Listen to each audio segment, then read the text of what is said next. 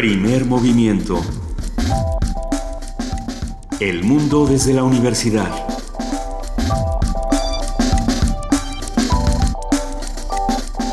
Muy buenos días, son las 7 de la mañana con 4 minutos de este lunes 20 de junio y estamos arrancando con primer movimiento. Querida Juana Inés de ESA, muy buenos días, ¿cómo estás? Muy bien, Luisa Iglesias, en ausencia de Benito Taibo empezamos esta semana bueno, de Benito Taibo que está eh, tomándose un poco de descanso, pero eh, pues empezamos esta semana con, Tan, difícil, este fin de semana tan tan complicado, tan lleno de, acontecimientos. Ayer en la, en la tarde se empezó a anunciar la, eh, la muerte de seis individuos en Nochixtlán, en Oaxaca, en, fruto de un enfrentamiento entre la Policía Federal y, y los miembros de la Coordinadora Nacional de Trabajadores de la Educación, se han dicho un montón de cosas, se, han, se ha hablado de infiltrados, eh, la Procuraduría, la mm, Policía Federal ha dicho que primero dijeron que no tenían armas, luego salieron fotos en Associated Press y en otros medios y bueno, pues se, reveló que siempre sí. Ha habido una serie de, enfrentamientos, insisto, y hubo hasta el momento seis muertos. Ya son ocho muertos. Vamos a, dar los nombres de los ocho fallecidos en estos enfrentamientos. Óscar Aguilar Ramírez, de 25 años. Andrés Anauria García, de 23 años. Anselmo Cruz Aquino, de 33 años. Yalit Jiménez Santiago. Óscar Nicolás Santiago. Omar González Santiago, de 22 años, Antonio Pérez García y Jesús Cadena Sánchez, de 19 años. Estos hasta ahora son eh, las personas identificadas como fallecidos en lo ocurrido en Oaxaca el día de ayer. Eh, son muchas las noticias que se pueden ir desmenuzando de lo que pasó. Eh, sin duda condenamos todo tipo de, violencia, sin importar de dónde provenga. Y, ahí hay algo interesante, salen diferentes comunicados. Por un lado sale un comunicado de la CENTE, luego sale un comunicado del CENTE, luego sale un comunicado del gobierno de Veracruz con el gobierno federal, lo cual a mí me parece extraño como pocas cosas, pero podríamos ir discutiendo poco a poco en este programa qué, es lo que se está comunicando en todas estas cosas, qué es lo que se comunicó en, redes sociales, desde dónde podemos tomar la mejor información habiendo tanta, eh, tan vertiginosa y tan violenta, porque la información también ha, ha, terminado de violentar el asunto. Y más allá de ello, de dónde, si, si podemos esperarlo, de dónde va a salir el diálogo, porque me escribía, te comentaba fuera del aire, Luisa me escribió hoy en la madrugada Alberto Betancourt y me decía, bueno, ¿qué hacemos? ¿no? Yo pensaba en esto que, que hemos hablado muchas veces con con Juan Salgado, con el doctor Juan Salgado del CIDE, sobre construcción de paz y sobre la necesidad de una mediación legítima. Y creo que esa es la figura que nos está faltando, ¿no? Se ha roto por todos los medios, se ha roto el diálogo, no hay... Eh, no hay una interlocución real, ¿no? ¿no? Ninguno de los de los participantes en este conflicto está dispuesto a hablar con el otro y cada uno tendrá sus razones y el Estado pues hace uso de, de el que se supone que es el privilegio del Estado, que es el uso de la fuerza y entonces sí ya las cosas llegan a unos niveles donde eh, pues ya no, no se ve salida, digamos, quienes estamos viendo el conflicto pues no no entendemos por dónde va a salir. No tenemos por dónde va a salir ni, ni en qué posición situarnos. Vamos a ir eh, descifrándolo todos juntos. Las imágenes me parece que son muy claras desde, desde lo que ocurre el viernes con esta eh, marcha donde están intentando los maestros llegar a al zócalo de la ciudad. Y, bueno, es clarísimo, ¿no? Toda esta, esta policía enfrentándose con el pueblo. Me parece que son imágenes muy simbólicas de lo que está ocurriendo en nuestro país. Y, y vamos a platicar de todo eso. Por lo pronto, arrancamos esta mañana hablando de ciencia. Vamos a hablar de ondas gravitacionales, en una conversación con Luis Felipe Rodríguez, astrónomo, investigador emérito del Instituto de Radioastronomía y Astrofísica de la UNAM. Él es pionero de la radioastronomía y vamos a platicar qué es esto. Y por supuesto es miembro del Colegio Nacional. Claro. Y tenemos libros que nos enviaron nuestros amigos del Colegio Nacional el, la copia de un de su discurso de entrada de, ingreso al Colegio Nacional. Y no sabes qué bonito es. No sabes qué, qué bonito habla de su paso por la UNAM de su infancia en Mérida. Te gustó el libro me gustó. Me gustó así es que bueno pues tenemos 20 para regalar aprovechen. Va a estar con nosotros, como todos los lunes, Salvador Camarena, hablando sobre, pues, por supuesto, la CENTE y estos, estos enfrentamientos del fin de semana. En nuestra nota internacional vamos a preguntarnos qué tanto caso debemos hacer a las redes sociales de políticos y funcionarios. Vamos a hablar con la doctora Marisela Portillo, profesora del Departamento de Comunicación y coordinadora del doctorado en Comunicación de la Universidad Iberoamericana. Eh, como todos los lunes también estará la Dirección General de Publicaciones y Fomento Editorial en voz de Omar Cruz García, no, no va a entrar la Dirección General de Publicaciones y Fomento Editorial, olvídenlo todo, lo que acabo de decir. Vamos a tener entonces poesía necesaria con la voz de Juana Inés de esa. Ahora sí, le tocaba el viernes, pero si ustedes recuerdan, eh, tuvimos un poema de David Roura, un, querido radio escucha que nos dejó eh, sus palabras de lo más divertidas, nos han llenado de sentido del humor y vamos a tratar de, de de curarnos con poesía el día de hoy? Lo vamos a intentar, por supuesto que sí. Si tienen alguna petición, alguna inquietud en su alma, este es el momento. Eh, en la participación del programa universitario de Estudios sobre el Desarrollo va a estar Rolando Cordera, su director, hablando sobre política, desarrollo y reclamo social. La mesa del día, Códices. Conversaremos con Pablo Escalante Gonzalvo, doctor en historia, investigador de la UNAM y especialista en códices. Él es autor de los códices mesoamericanos antes y después de la conquista española, así que los invitamos a que se queden con nosotros de 7 a 10 de la mañana aquí en Radio UNAM, en AM y en FM. Y arrancamos con una nota porque no sé si, si recuerdan que hemos tenido esta conversación. Por un lado, podríamos hablar de la crisis de refugiados que hay en Europa, como la crisis de violencia que hay en Estados Unidos y en, y en México y podríamos eh, a partir de ahí para, para hablar de, los conflictos que están ocurriendo y por qué. Hoy es el Día Mundial de, de, los Refugiados, hoy 20 de junio se conmemora el Día Mundial de los Refugiados. De acuerdo con datos oficiales, más de 50 millones han tenido que huir de sus países por razones de odio. Los detalles los tiene nuestro compañero Antonio Quijano. Este lunes es el Día Mundial de los Refugiados. La ONU estima que en la actualidad más de 59 millones de personas en todo el mundo se han visto obligadas a huir de sus hogares a causa de conflictos y persecución. En México, por ser país de origen, tránsito y destino de migrantes, la situación requiere atención urgente. Según datos del Alto Comisionado del Organismo para los Refugiados, ACNUR, en el 2015, 3.423 personas, la mayoría de El Salvador y Honduras, solicitaron protección, lo que significó un aumento de 162% respecto a 2013 y del 65% respecto al 2014. Para la doctora Elisa Ortega Velázquez, académica del Instituto de Investigaciones Jurídicas, se trata de una crisis de refugiados muy grave no se puede seguir México excusando de sus responsabilidades internacionales, de las obligaciones internacionales que contrajo al suscribir la Convención del Refugiado y otros tratados de derechos humanos que contemplan también este derecho para las personas, este derecho humano. Y pues bueno, es, es el momento de que ya se empiece a, a responder en este sentido, ¿no? También la sociedad civil cada vez estamos involucradas y es necesario abordar el tema. Ante el señalamiento de ACNUR de que la respuesta de México a esta problemática ha sido insuficiente, la especialista dijo que se debe asignar un presupuesto suficiente a organismos de gobierno, establecer una coordinación interinstitucional y difundir los mecanismos para obtener la condición de asilo y refugio, pues los datos indican que solo el 5% de las personas que pidieron asilo recibieron asesoría jurídica adecuada hay mucho desconocimiento por parte de la población migrante, por parte de sus defensores, incluso por parte de los cónsules centroamericanos que están aquí en el país y que día tras día lidian con, con esta población. Pero quizá uno de los sectores más vulnerables en este ámbito es el de las niñas, niños y adolescentes, sobre todo a partir del año 2014, cuando aumentó el número de migrantes infantes provenientes de Centroamérica. Hay que pensar que estos niños vienen huyendo de un contexto de extrema violencia en sus países vienen huyendo y entonces eso simplemente ya les da la oportunidad de que su situación se valore y sean considerados como candidatos para obtener eh, el estatus de asilados o refugiados en el país. Sin embargo, todavía falta mucho por hacer en México. Me parece que muchas veces subestimamos la capacidad que tiene el país para poder dar protección a las personas eh, que llegan huyendo de sus países por causa de un agente de persecución. En este caso, pues puede ser la violencia. Pensemos en, las bandas criminales como la Mara Salvatrucha. En los próximos Juegos Olímpicos de Río de Janeiro habrá un equipo de atletas refugiados que competirá bajo la bandera olímpica.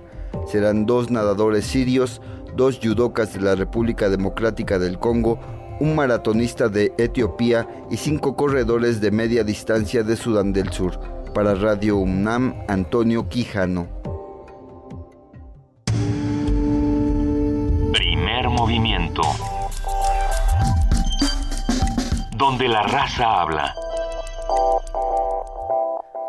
Una canción para niños, para animar a los jóvenes a ir a la escuela y pedir en la escuela eh, libertad, diálogo y alegría. ¿Qué les parece si pedimos algo de Cricri? Eh, nuestro queridísimo Jorge Jiménez Rentería, director del Centro Cultural Universitario Tlatelolco, nos ha mandado las mejores recomendaciones, Juana Inés, y creo que eh, esta no, nos viene muy bien para esta mañana. Esta viene muy bien, la Orquesta de los Animales de Cricri, interpretado por Eugenia León. La orquesta de animales acaba de llegar, pues una linda fiesta aquí tendrá lugar. Escojan su pareja si gustan de bailar, que ya los animales terminan de afinar. Un gatito toca el arpa, un macaco el organillo y verás un zorropillo que ejecuta el saxofón. El del trombón es un fiero y terriblón, pero hay también un osito con violón.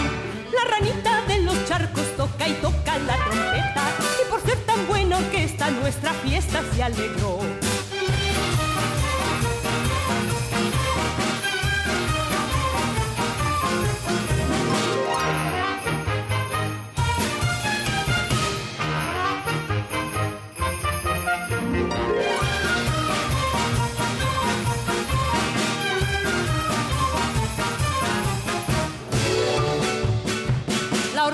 De animales acaba de llegar, pues una linda fiesta aquí tendrá lugar.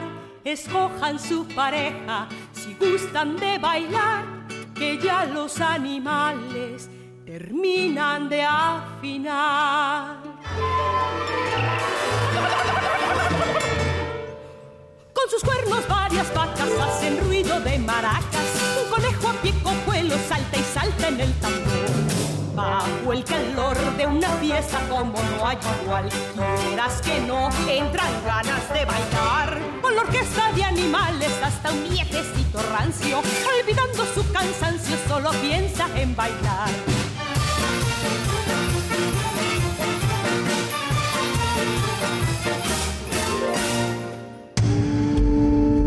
Primer movimiento.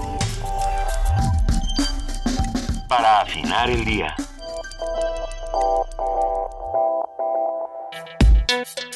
Lunes de Ciencia. El descubrimiento de las ondas gravitacionales significa un enorme avance tecnológico porque permitirá contestar grandes preguntas que la humanidad se ha hecho sobre el universo durante siglos.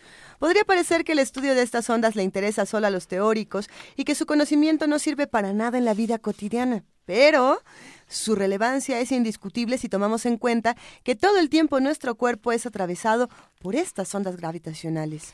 Sí, ellas contraen y dilatan el espacio en el que vivimos y acortan o alargan cada uno de los segundos en que respiramos.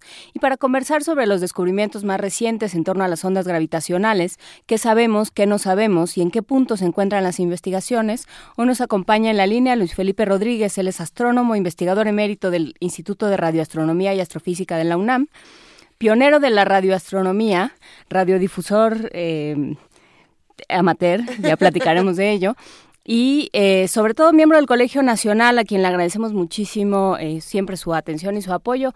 Así es que buenos días, Luis Felipe Rodríguez, muchísimas gracias por estar con nosotros esta mañana. Muy buenos días, gracias por la invitación. Con enorme gusto, eh, platíquenos, ¿qué son las ondas gravitacionales, a reserva de que después hablemos de otras cosas? Pues eh, es un fenómeno que ah, Einstein, ¿verdad?, predijo hace 100 años, en el sentido de que es una masa, una estrella o un, eh, un, planeta o algo era sacudido por alguna fuerza que en ese momento no se veía cuál, se iban a producir unas ondas, una forma de energía que viajaría por el espacio a la velocidad de la luz y que causaría estas oscilaciones en las dimensiones de las cosas, un efecto pequeñísimo que el mismo Einstein pensó que nunca iban a ser detectadas que se iban a quedar como una curiosidad académica. Y sin embargo, sí fueron detectadas. Así es, después de muchos años, de mucho esfuerzo de equipos de astrónomos, físicos, ingenieros, eh, se pusieron de acuerdo y trabajaron en esto, pues se logró esa detección de, un efecto que es realmente pequeñísimo, ¿verdad? Es una vibración que, que simplemente es imperceptible, excepto para estos instrumentos súper especializados que pueden medir vibraciones que son millones de veces, vamos a decirlo así, el tamaño de un átomo, una millonésima de veces eh, el tamaño de un átomo. En los últimos meses tuvimos muchas noticias sobre las ondas gravitacionales. Pudimos escuchar, por ejemplo, el sonido de las mismas en el espacio que parecía una, una suerte de, remix de música electrónica como de los años 70. Pero nos emocionaba muchísimo eh, poder estar en contacto con estos hallazgos. A partir de, de, precisamente este hallazgo, doctor, ¿qué pasa? ¿Qué es, lo que, ¿Qué es lo que sigue? ¿Cuál es el trabajo que sigue? Bueno, sigue mejoras en este sistema eh, que detectó las primeras ondas, que se llama LIGO, ¿verdad? Por sus siglas en inglés. Hay dos equipos en este momento, uno en Florida, uno en el estado de, de Washington, uno, en, en, Luisiana y uno en el estado de Washington. Y entonces la idea es construir más de estos que nos van a permitir, por ejemplo, definir mejor de dónde vienen las ondas gravitacionales cuando se produzcan. Ahorita el instrumento como está es una es como alguien que tiene muy mala vista y ve un manchón en el cielo y, vamos le cuesta mucho trabajo definir de qué astro eh, vienen las ondas gravitacionales. En el futuro se van a construir todo esto va a tardar muchos años y se va a lograr pues primero definir mejor de dónde vienen, de qué punto en el cielo vienen y con el tiempo se va a lograr hacer una imagen de cómo es la región que produjo estas ondas gravitacionales. A ver, eh, ¿qué, qué, hipótesis se tienen?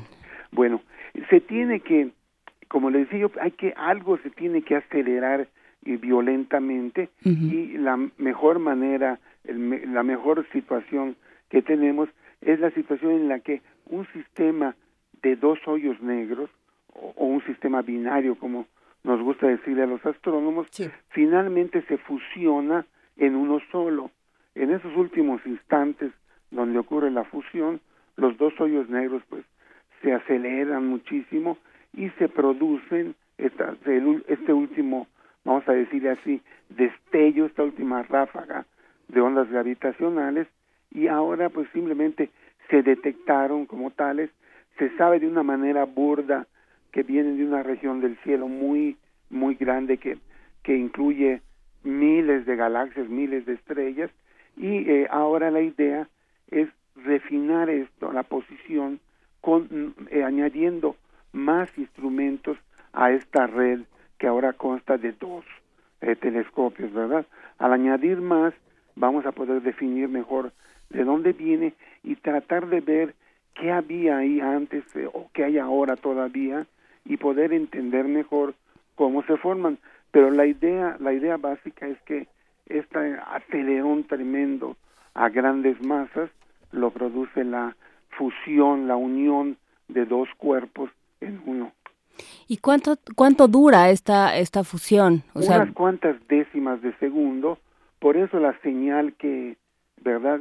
Esta señal que, que los eh, el personal del LIGO se transformó en un sonido, pues buscando precisamente impactar a la gente, llegar a la gente. En realidad no es un sonido lo que captaron, es una oscilación, como decíamos al principio, del espacio-tiempo. El, es como que ¿verdad? nuestra casa o nuestro cuerpo mismo vibrara eh, de una manera imperceptible. Una, una parte de mi corazón se rompe, doctor, cuando me dice que ese sonido que escuché no, no, no era real, pero, pero es más emocionante pero ¿cómo no es real? O sea, ¿fue una creación? ¿Fue una recreación? Es una recreación, es, mire, el sonido para empezar no viaja en el vacío del espacio. Entonces, es simplemente que uno puede tomar cualquier señal eh, y transformarla en ondas sonoras, y que de modo que sean eh, audibles, es como por ejemplo los pulsares, estos cuerpos que emiten pulsos, los emiten en ondas de radio y simplemente el oído no, no las puede captar, pero puede uno tomar esas señales, ¿verdad? Y transformarlas en el equivalente de ondas sonoras y oye uno los pulsos eh, tac, tac, tac, y bueno, eso es muy emocionante, pero no es que realmente eh, el, este, el pulsar esté emitiendo pulsos eh, de sonido. Es simplemente una transformación de la información de modo que es como que una onda sonora, ¿verdad? Yo se la puedo pintar como una onda que oscila en un papel. Le pongo en un eje el tiempo, en otro eje la amplitud y pongo una, ¿verdad? Un, un, coseno ahí oscilando. Bueno, es una representación de la onda sonora, pero eh, la puedo escuchar también y la puedo puedo transformar esta información, pero no es que nos haya llegado ese como eh, de un pájaro parecía o algo así, es simplemente que esas oscilaciones al pasarlas, digamos a sonido, pues se oyen como pues como una eh, eh, un, sonido de un pájaro o de algo así. Sé que, sé que hemos hablado mucho de las ondas gravitacionales en los últimos meses y, a mí me emociona mucho, doctor Luis Felipe Rodríguez, hablar precisamente de esas cosas invisibles que podemos tener en el espacio, de esas fuerzas invisibles que podemos traducir tanto en sonido como en movimiento, como en diferentes cosas, como es el caso, por ejemplo, eh, de otro hallazgo que en, más o menos en los mismos días se encuentra que el sonido de las ondas gravitacionales o que las ondas gravitacionales, y es el caso del planeta 9, que lo que se decía es que uno podía saber que el planeta 9 existía no por ninguna imagen ni ningún otro tipo de vestigio, sino por la misma fuerza que generaba, que hacía que los otros planetas se movieran. Es decir, hay, hay fuerzas invisibles en el espacio que están controlando el movimiento de todo lo demás. Bueno, sí, y no, no solo en el espacio, en este momento las ondas de radio que, que ustedes producen, ¿verdad? Como una estación, pues yo no las veo, ni, ni, ni, ni las siento. Necesito un receptor de radio para transformarlas en algo audible. Bueno, en, en la astronomía esto eh, tiene es una tradición muy antigua que desde hace mucho tiempo los planetas externos en buena parte se descubrieron porque sus órbitas estaban perturbadas, no seguían exactamente lo que se esperaba si solo el Sol y los planetas conocidos interaccionaban con ellos y esto eh, llevó a la predicción de la posición de los últimos planetas. Y de nuevo ahora hay esta idea de que ciertas anomalías que se ven en la parte externa del sistema solar pudieron haber sido producidas por un planeta. La verdad es que tampoco se está viendo el planeta y que la, la predicción es tal que nos va a tomar muchísimo tiempo demostrar si es verdad o, o si es falsa y para entonces ya los autores y todos nosotros estaremos ya muertos o sea que es una predicción que hacen esas personas pues con la seguridad que va a ser muy difícil eh, ponerlas eh, poner a prueba los resultados. Pero sí el, eh, hay las ondas de rayos son un ejemplo. Los rayos X que vamos con un médico verdad nos toman rayos X. Nosotros no vemos nada.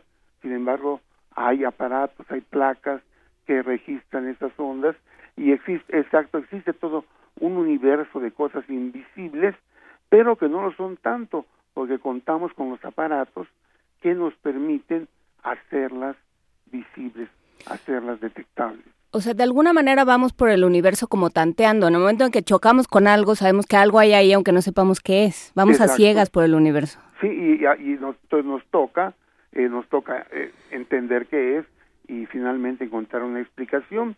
Hay también en este momento las famosas materia oscura, eh, alguna forma de materia adicional que no podemos ver más que por su efecto gravitacional y por otro lado una otra componente oscura que se llama la energía oscura que es una como propiedad del espacio que, que al espacio le gusta crecer no no entendemos por qué pero le gusta expandirse y eh, son formas invisibles de cosas cuya efecto indirecto medimos y gracias a eso tratamos de buscar una explicación que nos pueda tomar años, décadas o inclusive siglos. Esta, e, esta materia oscura, dark matter, que, que le han llamado muchísimo, ha, dado paso a distintos ejercicios de ciencia ficción, a distintos ejercicios literarios por el mismo misterio que, que ha generado. Y yo me quedo pensando, dentro de todos esos misterios, ¿qué, papel tendría que tomar la radioastronomía y, qué es lo que se está haciendo desde el Instituto de, de Radioastronomía y, Astrofísica? Nosotros precisamente estudiamos una forma de radiación que por mucho tiempo pues, fue invisible y misteriosa, y ahora contamos con los aparatos que nos permiten captarla y pues la idea es que es básicamente otra forma de radiación que podríamos pensar la equivalente a la luz, así como alguien con una cámara fotográfica o con un telescopio puede hacer fotografías de los cuerpos, nosotros podemos también hacer imágenes de esos objetos que emiten ondas de radio. Y de hecho pues la radioastronomía reveló todo un universo invisible que hay allá afuera. Uno de los ejemplos, lo mencionaba yo, yo ya son las famosas estrellas de neutrones que cuando tienen una región que emite ondas de radio, a cada vez que dan una vuelta, oímos un pulso y por eso se les eh, rebautizó como pulsares. Estos son objetos que ni con el mejor de los telescopios tradicionales los vería usted y sin embargo con un radiotelescopio se captan y hay muchísimos cuerpos en el espacio que no se ven en el sentido de verlos con la vista o con un telescopio o con una cámara CCD y pero sí tienen ondas de radio, sí tienen rayos X y realmente el universo en el siglo durante el siglo XX se hizo mucho más diverso, mucho más rico. Entendimos que había cosas que pues anteriormente pensábamos que no existen o ni sabíamos de ellas. Sí, no, no se sabía, pero bueno, se empieza, se empieza a saber en el momento en que se empieza a escuchar al, al universo, ¿no? Exacto, sí. Y esa es la idea que con el tiempo las ondas gravitacionales, que son muy distintas a la luz, a, la, a, las ondas de radio, se mueven a la velocidad de la luz, pero se producen por eh, cuerpos, por la masa de los cuerpos, mientras que las ondas electromagnéticas se producen por lo que llamamos la carga de que tienen las partículas. Eh, estas partículas cuando también son expuestas a oscilar, eh, a vibrar, producen eh, formas luz o rayos X, etcétera. Las ondas gravitacionales pues son una nueva ventana que nos va a permitir estudiar, por ejemplo, este fenómeno de fusión de grandes cuerpos que en los cuales hasta donde sabemos no se producen otras formas de energía. Son son son silenciosos, son invisibles y ahí las ondas gravitacionales van a ser la herramienta que nos va a permitir entender esto. Entonces, a ver, eh, no se producen otras formas de energía y, y cómo se mueven, y sin embargo se mueven, como diría Galileo. Sí, sí, bueno, e, e, ellas tienen, sus, tienen su energía. Y lo que nosotros captamos, los astrónomos, son formas de energía que las, los cuerpos eh, pierden hacia el exterior de alguna manera. Porque si hay un cuerpo ahí que puede ser muy interesante, pero no emite nada, pues no lo vemos, ¿verdad? No nos llega su influencia. Eh, en, el, en, el, en el caso de la fusión de hoyos negros, se, se lo, lo, que el, el cuerpo o el sistema pierde son ondas gravitacionales. No se produce luz porque los hoyos negros, cuando están solos, pues precisamente por eso son hoyos negros, porque no producen luz. Interesantemente, cuando se fusionan, sí, sí producen ondas gravitacionales. Así como una estrella produce luz, un pulsar produce ondas de radio, eh, una binaria eh, de rayos X produce rayos X, los distintos cuerpos se nos manifiestan en distintas maneras y necesitamos contar eh, con el aparato, con el telescopio apropiado para estudiarlos. ¿Cuál es, ¿Cuál es el sueño, eh, el, máximo sueño de un pionero de la radioastronomía, eh, como, es su caso, doctor Luis Felipe Rodríguez? Eh, es decir, ¿cuál es el hallazgo más importante o por lo que han estado luchando durante tantos años? ¿Cuál sería la, meta para los próximos años? Bueno, una, una de las cosas en las que hemos trabajado mucho los mexicanos y en las que hemos hecho descubrimientos importantes es el estudio de la formación de nuevos sistemas solares Así como pues aquí hace 4.600 millones de años se formó el Sol y los planetas, ahora estamos viendo ese proceso repetirse en distintos puntos lejanos del espacio y estamos empezando ya a ver cómo alrededor de esas estrellas eh, nuevas existen estructuras de, gas y de polvo cósmicos que se están transformando lentamente en planetas. O sea, estamos volviendo a ver la historia, nuestra historia, la estamos viendo en otros puntos del espacio y esto es algo sumamente interesante en este momento. Están las ondas gravitacionales, que es muy importante, pero existen eh, áreas igualmente interesantes. Una de ellas es este eh, tema de la formación de nuevas estrellas y de sus sistemas planetarios. Y estamos tratando de entender si lo que ocurrió aquí es una cosa común o es una cosa muy especial. Bueno, parece ser una cosa muy común y que las estrellas que vemos en el cielo, la mayoría van acompañadas de planetas que también pues hasta cierto punto son invisibles, ¿no? y que cuesta mucho trabajo eh, demostrar que están ahí. Sí, le da otro sentido a la, a la, idea filosófica del hombre como centro del universo, le, le da otro sentido el pensar que, que, pasa todo el tiempo.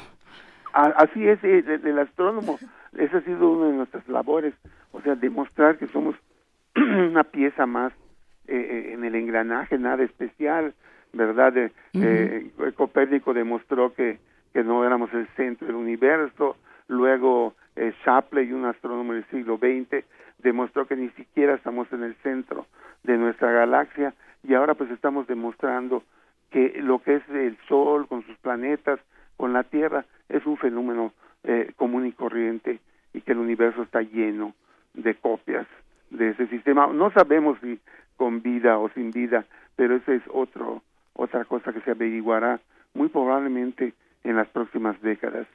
Eh, doctor Luis Felipe Rodríguez Jorge, miembro del Colegio Nacional y, y, por supuesto egresado de nuestra universidad, ¿qué, ¿qué hay para la ciencia? ¿Qué decirle a un joven científico hoy, en este momento en el que en el que justamente los hombres, por este afán tan protagónico y tan egoísta, estamos haciendo tantas cosas tan mal y nos estamos peleando tanto, ¿por qué insistir en la ciencia? ¿Qué, qué dice un, un joven que nació en Mérida, como ya lo habrán escuchado, nació en Mérida, hizo sus primeros pininos en la, radio, en la radiodifusión de manera muy casera hasta que los radiodifusores le dijeron que por favor parara porque se estaba metiendo en, la, en las señales de todos. Este, todo esto lo cuenta en El Polvo Infinito en su discurso de ingreso al Colegio Nacional. Tenemos 20 ejemplares que vamos a regalar, pero ¿cómo llega? ¿Cómo, cómo, ¿Cómo se sigue manteniendo el amor y el interés por la ciencia y el descubrimiento en usted y cómo lo transmite a los jóvenes científicos? Pues la, ciencia es una profesión maravillosa. Yo he oído de gente que dice, ay, ya no aguanto mi trabajo, ¿no? Bueno, el científico diario aprende algo nuevo, diario enseña algo nuevo y es una es una profesión maravillosa y que llena de satisfacción la vida de uno. Hay que en México hay que lidiar contra una burocracia terrible, digamos eh, que administra la ciencia, que tiene momentos malos y momentos peores, y, pero sin embargo existe el apoyo y existen las posibilidades de realizar una carrera exitosa. Y yo le diría a los jóvenes que, que si eso, si su corazón los llama hacia eso, se dediquen a la ciencia, a cualquiera de las ciencias, en particular a, a la astronomía, si pueden, y estoy seguro que no se van a arrepentir de esa decisión, que van a estar siempre aprendiendo cosas nuevas y que van a tener la satisfacción de formar gente que no solo trabaja como en mi caso en, en áreas muy básicas eh, que si tienen aplicación será en cientos de años pero también en las ingenierías en la tecnología en áreas que el país necesita mucho porque ahora un país que no tiene ciencia que no tiene tecnología pues no tiene futuro simplemente tenemos, tenemos entonces para regalar el polvo infinito discurso de ingreso del doctor Luis Felipe Rodríguez Jorge al Colegio Nacional y tenemos una invitación, en un momento más les vamos a contar a nuestros queridísimos radioescuchas cómo se van a ir estos 20 ejemplares, pero tenemos una invitación importante que también nos está haciendo el Colegio Nacional. Sí, el próximo primero de julio lo vamos a poner en redes, pero lo vamos a seguir anunciando también. El viernes primero de julio va a haber una conferencia de 5 a 7 y media en el Colegio Nacional, en Donceles 104, en el Centro Histórico, sobre la detección de las ondas gravitacionales. La, va a presentar, la presentación corre a cargo de Manuel Peinbert Sierra, del Instituto de Astronomía. Después se hablará sobre qué son las ondas gravitacionales, Miguel Alcubierre, del Instituto de Ciencias Nucleares de la UNAM. Se va a hablar de pulsares binarios, e, evidencia indirecta de las ondas gravitacionales, estas estrellas de neutrones de las que nos hablaba y, precisamente va a hablar el doctor Luis Felipe Rodríguez Jorge, y la detección de las ondas gravitacionales, de lo cual hablará Gabriela González de la Universidad Estatal de Luisiana y justamente este proyecto LIGO del que hablábamos, que es el que está haciendo este trabajo de poner... Eh, eh, los, los eh, telescopios en espejo un poco, ¿no? Para que se, se respondan el uno al otro, se hagan, se hagan reflexión o no. Bueno, eh, tienen un sistema de reflexión cada uno, pero al añadir más en distintos puntos de, del globo terrestre, vamos a tener más capacidad de decir de dónde vienen estas ondas gravitacionales. Vamos a regalar estos libros. En este momento se van a ir cinco por Twitter, se van a ir cinco por Facebook y se van a ir 10 por teléfono al 55 36 43 39. Pero que se vayan, bueno, que se vayan con una pregunta fácil. A ver, eh, ¿cómo, los regalamos? ¿Qué, qué, qué pregunta podríamos dónde, hacer? ¿Dónde nació el, el doctor Luis Felipe Rodríguez Jorge? ¿Con eso? Con eso, que nos digan. Y, y si oyeron con atención la, la entrevista, pues se habrán dado cuenta, ¿no?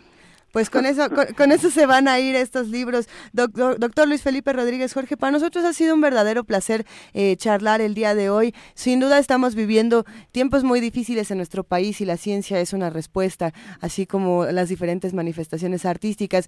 Eh, ya para cerrar esta conversación, precisamente pensando en las manifestaciones artísticas que se han dado eh, a partir de hallazgos tan importantes como el de las ondas gravitacionales, como todo lo que pasa con los, con los hoyos negros, con lo que pasa con los cuasares, por ejemplo. Eh, ¿Cómo podríamos juntar más a las ciencias y a las humanidades en hallazgos como estos? Pues yo creo que eh, las humanidades no son indispensables para explicar estas cosas, ¿verdad? El, lenguaje, la poesía, el, el, cine muchas veces es maravilloso para explicar las cosas y yo creo que no podemos prescindir de una de estas formas de, de la expresión de, del ser humano, ¿no? Y otra cosa que a mí me parece maravillosa es que una cosa que el mismo Einstein consideró imposible, la gente se puso de acuerdo, trabajó por décadas y finalmente detectó este fenómeno. O sea, los humanos somos capaces de cosas maravillosas, también de cosas horrendas, pero de cosas maravillosas y esa es la faceta que tenemos que explotar y que tenemos que eh, aumentar. Pues sí, con esa idea de que los hombres so somos capaces de cosas maravillosas, nos vamos. Muchísimas gracias este, por estar con nosotros esta mañana, doctor Luis Felipe Rodríguez Jorge, astrónomo, investigador emérito del Instituto de Radioastronomía y Astrofísica de la UNAM y miembro del Colegio Nacional. Muchísimas gracias por estar con nosotros. A ustedes, muchas gracias. Un abrazo, hasta luego. Ahora vamos a escuchar algo sobre ondas gravitacionales. Quédense con nosotros.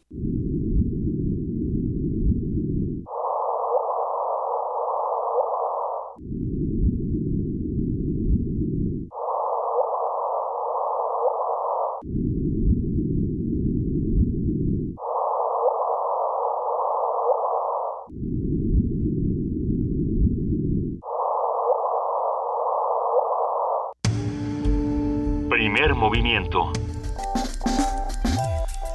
La vida en otro sentido.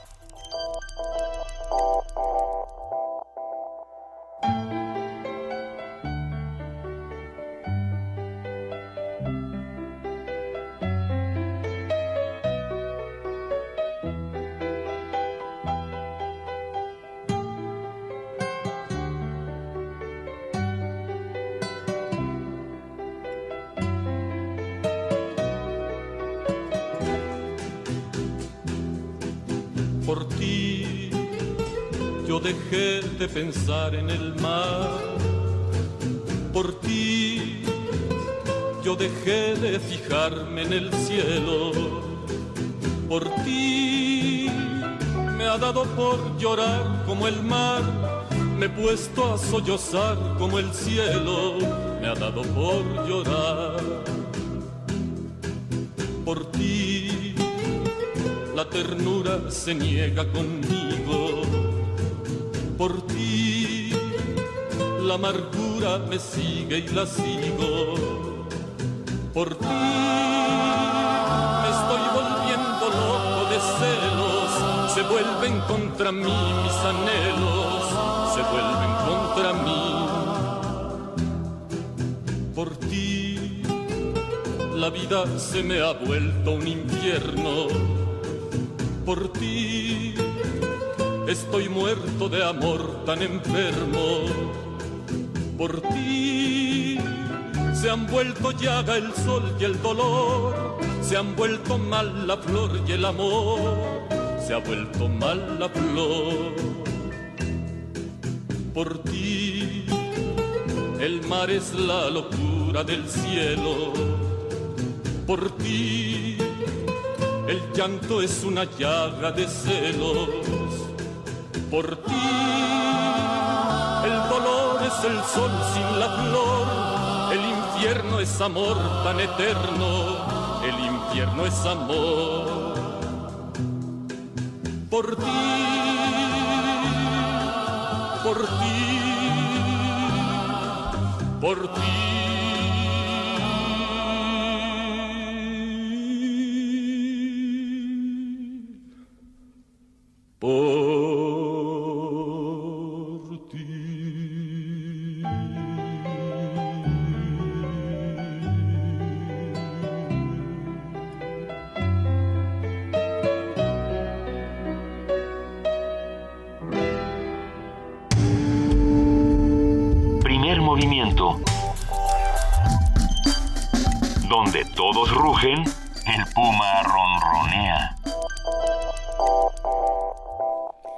Esto que escuchamos se llama Por ti, de Oscar Chávez, quedó pendiente desde la entrevista que realizaron la semana pasada nuestros queridos Benito Taibo y Juana Inés de esa a, esta figura que en días como hoy viene muy bien volver a escuchar.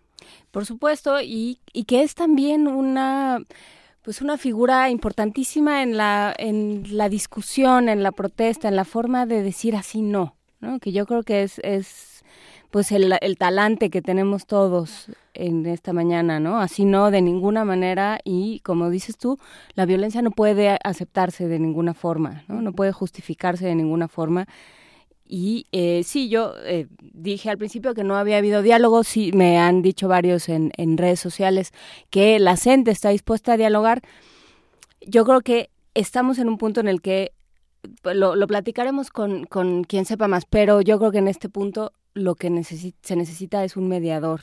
¿No? Que- Sí, que es que se ponga un espacio, que creo que era lo que nos referíamos a- al iniciar con esta transmisión. Es decir, no hay, una, no hay una figura que no pertenezca a uno de los dos lados que diga yo tengo la disposición de sentarme con ustedes y escucharlos. Y nosotros como sociedad también tendríamos que sentarnos y escuchar, escucharnos los unos a los otros. Eh, creo que lo que está pasando en redes sociales es un fenómeno muy interesante con lo que está ocurriendo tanto en Oaxaca como en otros conflictos. Ah, la imagen que se está compartiendo ahora en distintos portales dice lo siguiente, dice llamamos a todos a la barricada cultural contra la represión. Esto es en el atrio de Santo Domingo el lunes 20 de junio, el día de hoy, a las 3 de la tarde y es convocado por la sociedad civil. Eh, lo- los que asistan a, a esta a este llamado, a esta barricada cultural contra la represión, pensemos cuál será nuestra respuesta, cuál será nuestra respuesta desde la paz, desde, desde el diálogo, desde un espacio libre de violencia. No, no podemos, exacto, no podemos decirles fallecidos, debemos llamarlos asesinados y no debemos eh, minimizar los, los eventos que están ocurriendo. Sin duda va a ser un tema que vamos a estar trabajando todo el día de hoy. Eh, va a ser un, no, no vamos a decir que va a ser un programa difícil, pero va a ser un programa lleno de opiniones y queremos leerlas todas en arroba P Movimiento, en arroba P Primer Movimiento UNAM y en el teléfono 55 36 43 39. Por lo pronto nosotros tenemos una nota. Eh, sí, dijiste arroba P Movimiento, primer movimiento UNAM, arroba gmail.com, ese es nuestro, nuestro correo electrónico y en Facebook, primer movimiento. Así es, vamos construyendo estas opiniones entre todos, vamos viendo qué es lo que vamos a argumentar y cómo nos vamos a defender de la violencia. Y ahora hablemos del PUAL. Hablemos del Programa Universitario de Alimentos. En los próximos 20 años, la población de México se duplicará, por lo que hace, se hace necesario prever la generación de alimentos. Lo anterior quedó de manifiesto durante el evento conmemorativo por el 35 aniversario del Programa Universitario de Alimentos. Y los detalles los tiene nuestro compañero Jorge Díaz. Adelante. México ocupa el primer lugar en obesidad infantil a nivel mundial, entre otros factores, porque el 30% de los menores de 5 años permanece más de 4 horas al frente del televisor y consume en exceso los llamados alimentos chatarra. Durante la celebración del 35 aniversario del Programa Universitario de Alimentos de la UNAM, su coordinador, el doctor Carlos Labastida Villegas, ofreció un informe con cifras alarmantes. Por ejemplo, que millón y medio de niños tienen desnutrición crónica. En entrevista con Radio UNAM, el académico señaló que la población en México crece en forma desmedida, lo que provocará la falta de alimentos. La población se, ha duplicado, se va a duplicar hacia el año 2020 este, de, lo que se, de lo que creció de 2010 a 2015. Es decir, entre 2010 y 2020 tendremos 15 millones más de mexicanos. A mayor cantidad de habitantes, es claro que tendremos una mayor demanda de alimentos y que eso tendría que estar ya en la agenda de los hacedores de política, los que hacen la política alimentaria del país, la política agropecuaria, para considerar esta necesidad que tendremos ya en el corto plazo. 2020 estamos a cuatro años de distancia. El coordinador del programa mencionó que en el mundo hay 178 millones de menores de 5 años con desnutrición crónica y casi 4 millones mueren cada año por anemia y enfermedades derivadas de la mala alimentación el doctor Labastida Villegas anunció que ya se trabaja con otros institutos y facultades de la UNAM para crear la carrera de nutrición que por ahora no existe en nuestra casa de estudios. Es el propósito, no existe en este momento, pero hay un interés por, por eh, generar nueva, una nueva oferta de, de formación y particularmente señalaba yo que la nutrición este, es, una posibilidad también. Hay un interés del programa de Estado de Alimentos de participar junto con otras entidades académicas de esta institución en una valoración para saber si es pertinente eh, buscar la, creación de una carrera de esta naturaleza. Pero no, no, hay nada este, establecido en este momento, simplemente es un interés que trae el, programa y pues, lo veremos con las otras entidades que en la institución podrían participar con, con Para Radio UNAM, Jorge Díaz González. Primer movimiento. Escucha la vida con otro sentido. Son las 7 de la mañana con 51 minutos de este lunes 20 de junio. Sí, eh, nos vamos a ir a una pausa, pero antes queremos invitarlos a que nos recomienden un poema para esta mañana. Queremos eh, tratar de, abonar a la paz desde nuestra poesía necesaria y estamos con el hashtag poesía necesaria aquí en primer movimiento. Nos escuchan a través del 96.1 de FM, del 860 de AM y de www.radiounam.com .unam.mx. Juana Inés, ¿no ha soltado ese maravilloso libro desde que comenzó el programa? Es que me ha hecho muy feliz. Mira, desde los años, desde fines de los años 50, se escribe el, el doctor Luis Felipe Rodríguez Jorge, mis padres me habían permitido transformar uno de los cuartos de la antigua casa donde vivíamos en el centro de Mérida, en un supuesto laboratorio. Ahí mezclaba sustancias químicas que adquiría en una proveedora de sustancias farmacéuticas, con un espíritu que creo estaba más cerca de la alquimia que de la química. Posteriormente, ese laboratorio se extendería a incluir la electrónica. Y recuerdo unos años en los que desarmaba y armaba frenéticamente todos los aparatos que caían en mis manos. Construí con mis propias manos un transmisor y receptor de radio con el que intenté hacer contactos en las llamadas ondas cortas, hasta que los radioaficionados serios que había en Mérida me suplicaron que saliera del aire, porque el transmisor estaba bastante mal construido e interfería con todos ellos. Es una maravilla. ¿Quiénes se van a llevar este libro, este libro llamado Polvo Infinito de Luis Felipe Rodríguez Jorge? Ya les repetimos que estamos en arroba P Movimiento, en diagonal Primer Movimiento UNAM y en el 55 36 43 39. Se van a ir 10 por teléfono, cinco por Twitter y cinco por Facebook a los que nos digan de dónde es el doctor Luis Felipe Rodríguez Jorge. Ya lo dijimos en este momento, de hecho. Ya, lo dijimos, ya, está dicho. ya lo, lo dijo él, mismo sin decirlo, porque el acento es bastante es bastante sencillo de identificar y bastante claro en su caso. A mí me encanta. Así es que, bueno, pues ya varios nos contestaron en Twitter. ¿Ya se lo llevaron? ya varios se lo llevaron en Twitter. En Facebook todavía no sé. Y por teléfono, pues no hemos vuelto a ver a Itzel, nuestra, nuestra empeñosa y encantadora. Nuestra coordinadora de líneas telefónicas. Bueno, nuestra coordinadora de servicio social. Ella solita se coordina a sí misma y hace su servicio social aquí con nosotros. Querida Itzel, un abrazo. Querida Itzel, que entró la semana pasada y que le tocó la semana más ajetreada de, Radio UNAM. Este, este, fin de semana nos escribieron mucho para preguntarnos cómo habíamos regalado los cinco libros que dimos, las cinco novelas de, gráficas de Frankenstein. Subimos un video, si no me equivoco, donde hicimos una rifa y sacamos los papelitos de los cinco ganadores ya lo pueden consultar en nuestras redes sociales. Y ese libro lo podrán recoger a partir de mañana, los que vengan a partir de mañana, Adolfo Prieto 133, Colonia del Valle, a dos cuadras del Metrobús. Amores, eh, recuerden que tenemos todavía muchos libros de caja mágica que no han ido, venido a... Ya no, ya vinieron por todos. ya, nuestra caja mágica está vacía. Ah, qué bueno que es ya que después del día del, del aniversario que abrimos nuestra, nuestra cueva de Alibaba, llámese caja mágica, este ya se vació. Así es que editoriales, si nos quieren mandar más libros para nutrir la caja mágica, son bienvenidos. Nos pueden, nos pueden mandar libros de todas las clases. Aquí, aquí nos gustan, este, desde los del Colegio de la Frontera hasta los de Almadía, pasando por todas las editoriales posibles y agradecemos mucho a todos los que nos han hecho tan generosos regalos. Nosotros por lo pronto nos vamos a ir a una pausa en un momento más, no sin antes recordarles que después de esta pausa vamos a hablar con Salvador Camarena, periodista y columnista del Financiero, colaborador semanal de este espacio. Y bueno, vamos a hablar precisamente del conflicto de la. Entonces, si tienen preguntas que quieran hacerle a Salvador Camarena, si tienen comentarios que les gustaría compartir con nosotros, este sería un, un buen momento para hacerlo, para que podamos sumarlos al diálogo que vamos a tener a partir de las 8 de la mañana.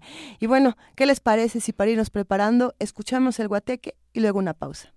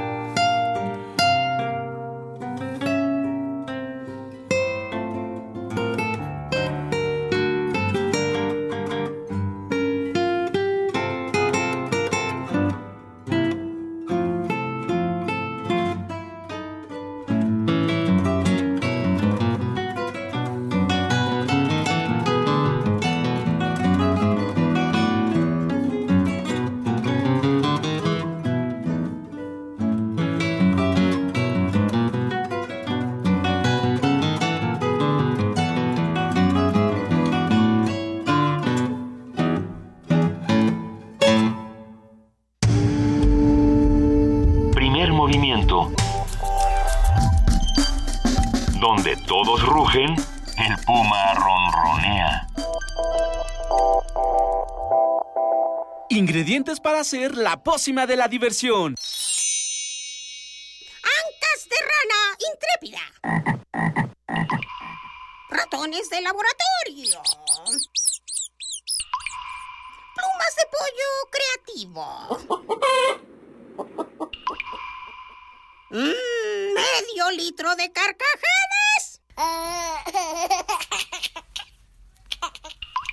Y listo. Revolvemos todo y decimos... ¡Hocus Pocus! Hocus Pocus, la revista de los peques y no tan peques. todos los sábados de las 10 a las 11 de la mañana por el 96.1 de FM.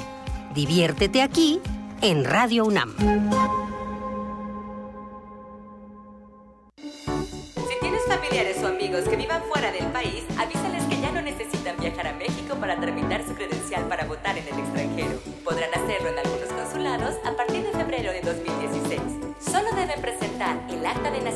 Original, identificación con fotografía y comprobante de domicilio en el extranjero. Para mayor información, consulta www.ine.mx o llama al 01800 433 2000. Instituto Nacional Electoral. INE.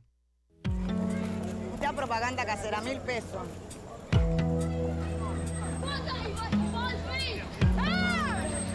of your country.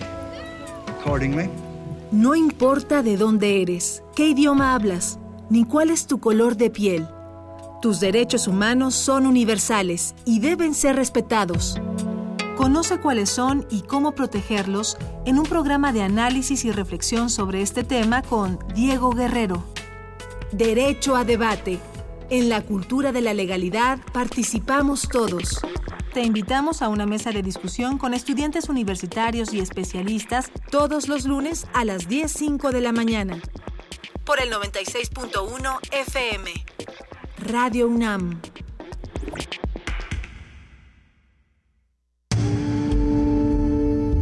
Primer movimiento. Información azul y oro.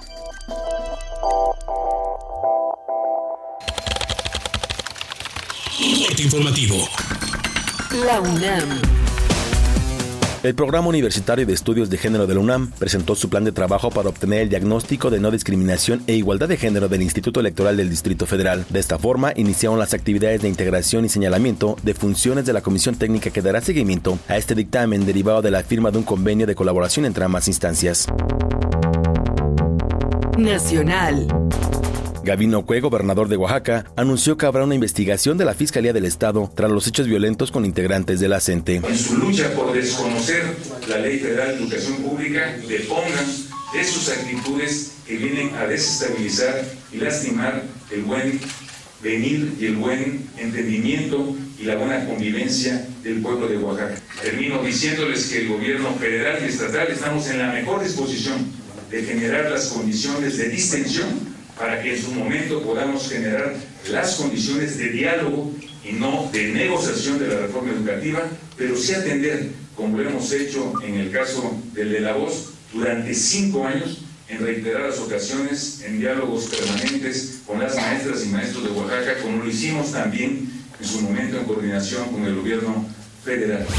Al anunciar una serie de movilizaciones en la Ciudad de México y el país, integrantes de la Coordinadora Nacional de Trabajadores de la Educación pidieron al gobierno federal detener la violencia. Habla Eligio Hernández de la sección 22 de Oaxaca. Hacemos el exhorto, la exigencia al gobierno federal y estatal para que de manera inmediata instalen la mesa de diálogo, porque no pedimos otra cosa. Ante los medios le estamos diciendo al señor Nuño, a Osorio Chong, a Miranda, a Peña Nieto para que, y a Gavino, claro, en el caso de Oaxaca, para que eh, dejen ya el lenguaje de la violencia que están usando últimamente y que ya le paren a la violencia que están usando, por lo que hacemos responsable al gobierno mexicano de lo que pueda suceder, porque están usando balas de fuego en contra de los manifestantes. Eso eh, parece que ya da un perfil de una guerra abierta, declarada del gobierno mexicano en contra del pueblo de México. Jueces federales dictaron auto de formal prisión contra Rubén Núñez y Francisco Villalobos, líderes de la sección 22 de la Coordinadora Nacional de Trabajadores de la Educación en Oaxaca. Los maestros continuarán su proceso recluidos en el penal de Hermosillo, Sonora. La CENTE negó que haya articulación con el partido Morena, aunque anunció que sí participará en la movilización del próximo 26 de junio para exigir la destitución de Tomás Cerón, director de la Agencia de Investigación Criminal de la PGR. Habla Enrique Enríquez, de la sección 9 de la CENTE en la Ciudad de México. No vamos a marchar con ellos, vamos a iniciar la actividad de el día 26 por la, eh, la cuestión global de Ayotzinapa. En ese meeting, si se cruzara, cuando estemos ahí, la marcha de Morena, si se, si se cruzara una participación de posicionamiento político por parte de la coordinadora solamente. Y la marcha va a partir a la PGR. Entonces, queda claro que la coordinadora no marcha con Morena. Queda claro que no hay articulación y queda claro que de acuerdo a los principios de la coordinadora, cada militante de la CENTE es libre de participar donde guste. Pero como organización, como coordinadora, somos independientes de cualquier partido político. La Secretaría de Medio Ambiente informó que a partir del 1 de julio se pondrán en operación los sensores para la detección de vehículos ostensiblemente contaminantes sobre vialidades con alto flujo vehicular. Esto como parte de la entrada en vigor de la norma emergente de verificación vehicular en el Valle de México. Economía y finanzas. A partir de este mes, la Comisión Nacional del Sistema de Ahorro para el Retiro y dos administradoras de fondos para el retiro enviaron un nuevo prototipo de estado de cuenta con el que buscan incentivar el ahorro voluntario. Internacional. El Departamento de Energía de Estados Unidos informó que la baja en los precios del petróleo costó 349 mil millones de dólares a los miembros de la Organización de Países Exportadores de Petróleo en 2015. El presidente de Estados Unidos, Barack Obama, reiteró la necesidad de aumentar el control de armas en su país, esto luego del tiroteo en un club gay de Orlando, Florida. Una y otra vez hemos observado momentos de silencio por las víctimas del terror y la violencia armada en el país. Demasiado a menudo a esos momentos les han seguido meses de silencio. Les ha seguido una inacción que es simplemente inexcusable. Una ola de atentados terroristas dejaron al menos 24 personas muertas y 28 heridas en Afganistán. Ningún grupo terrorista se adjudicó el ataque. Deportes. El piloto mexicano Sergio Checo Pérez logró obtener su séptimo podio en la Fórmula 1 tras quedar tercero en el Gran Premio de Europa. Nico Rosberg del equipo Mercedes y Sebastián Vettel de Ferrari quedaron en primero y segundo lugar respectivamente. Hasta aquí el corte, en una hora más información. Radio UNAM clásicamente informativa. Primer movimiento. Donde la raza habla.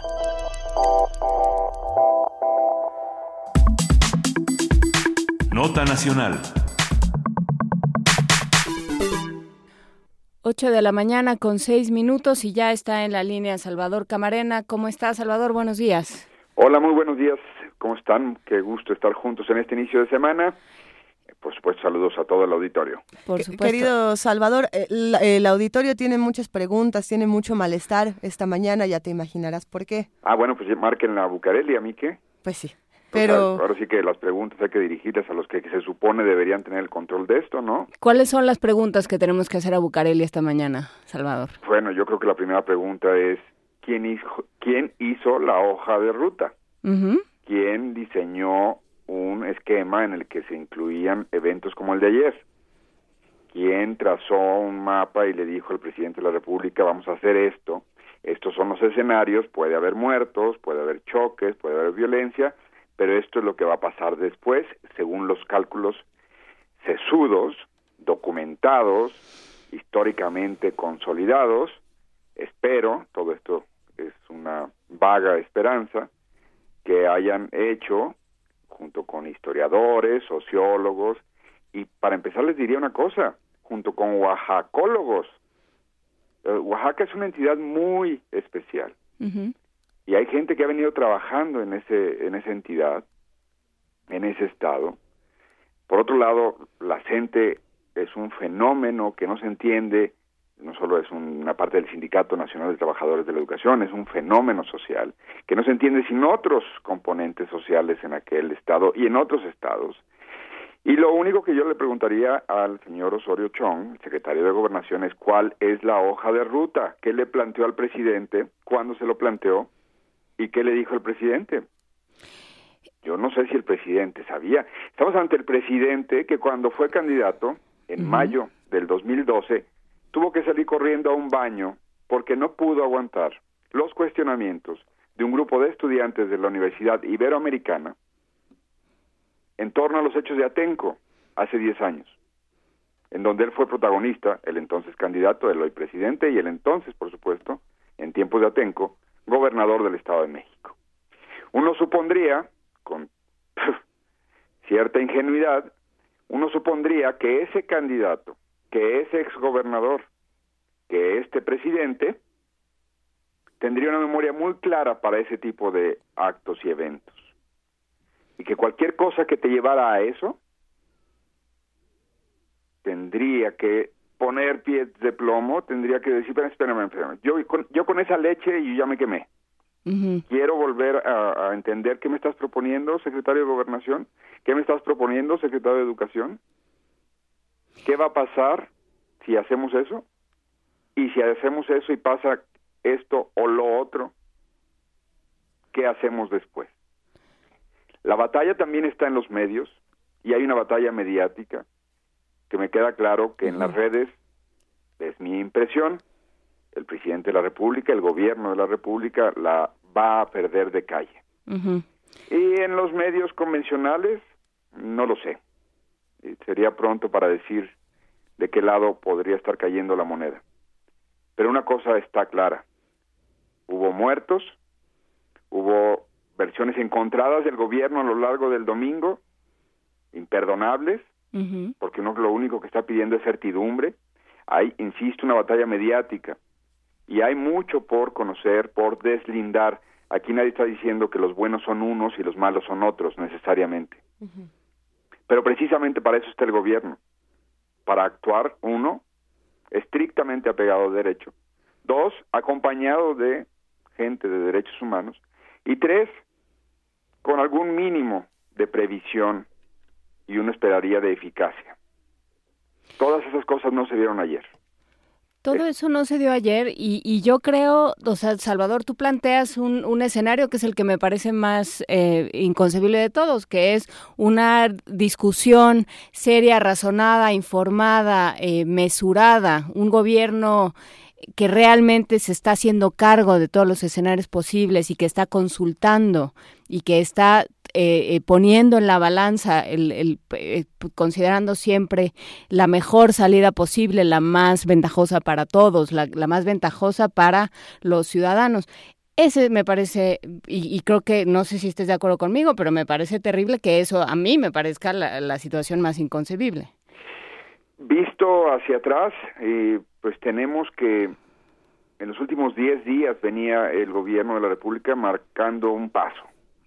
Detuvieron a, bueno, solamente en los últimos 10 días detuvieron a los dos líderes más importantes de la sección 22 de la Coordinadora Nacional de Trabajadores de la Educación, eh, y de eso dimos cuenta aquí hace una semana, y surgieron dudas y surgieron dudas sobre la solvencia legal de esas detenciones.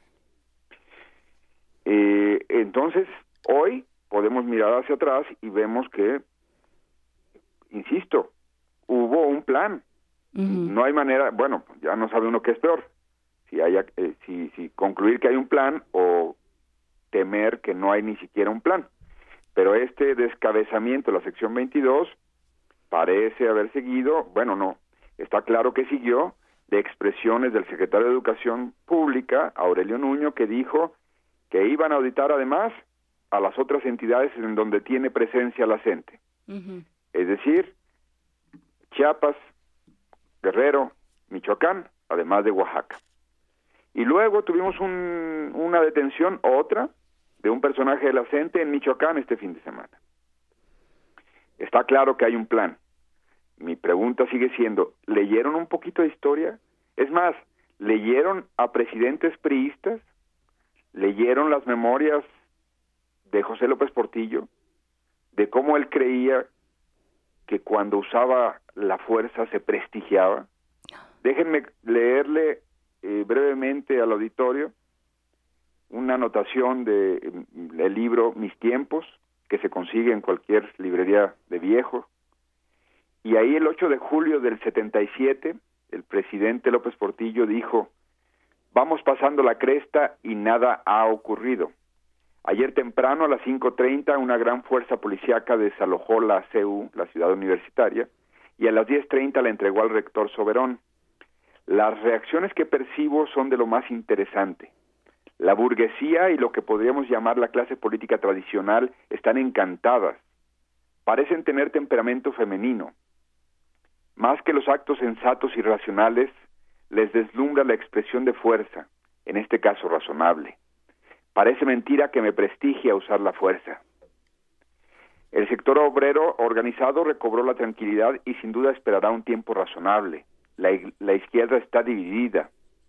En general se desconcertaron con nuestra decisión que inexplicablemente los tomó de sorpresa. Y es que plantearon el problema de todo o nada, asumieron una actitud tan radical que parecía que estaban resueltos también a todo. Tengo la impresión de que muchos de que muchos años de inercia los apoltronó y perdieron sensibilidad. Dan muestras en estos momentos de querer negociar, pero antes el asunto era innegociable. Ahora tenemos que ofrecer, liberarlos, reinstalarlos, etcétera. Antes era un caso de ustedes o nosotros tomamos las decisiones en el país. Imposible. Hubiera sido el caos, el desprestigio y la debilidad del sistema que se hubiera deteriorado de la peor de las maneras por la inacción. Sé que para muchos me empiezo a ser odioso, pero tengo que ser firme. De un acto de energía no se arrepiente uno, de uno de debilidad toda la vida. O se es o no se es. Eso decía el señor López Portillo, que ya sabemos cómo terminó su sexenio. Otro presidente, el que le siguió, se quejaba de que le habían heredado el problema de Oaxaca, el problema de Chiapas en cuanto al magisterio. En el libro Cambio de Rumbo, editado por el Fondo de Cultura Económica, que se consigue en cualquier librería del Fondo Económica, en marzo de 1986, ese capítulo se llama Sindicato Magisterial, Rebelión contra el Liderazgo de Jongitud. El conflicto magisterial oaxaqueño rebasó el ámbito local el 3 de marzo, cuando 30.000 maestros provenientes de diversas regiones del estado de Oaxaca llegaron a la Ciudad de México.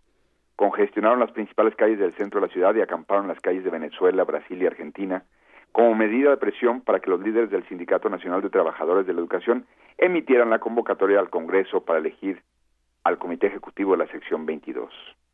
Se trataba, dijeron, dice el presidente de la Madrid, de realizar un plantón indefinido frente al edificio de la Secretaría de la Educación Pública.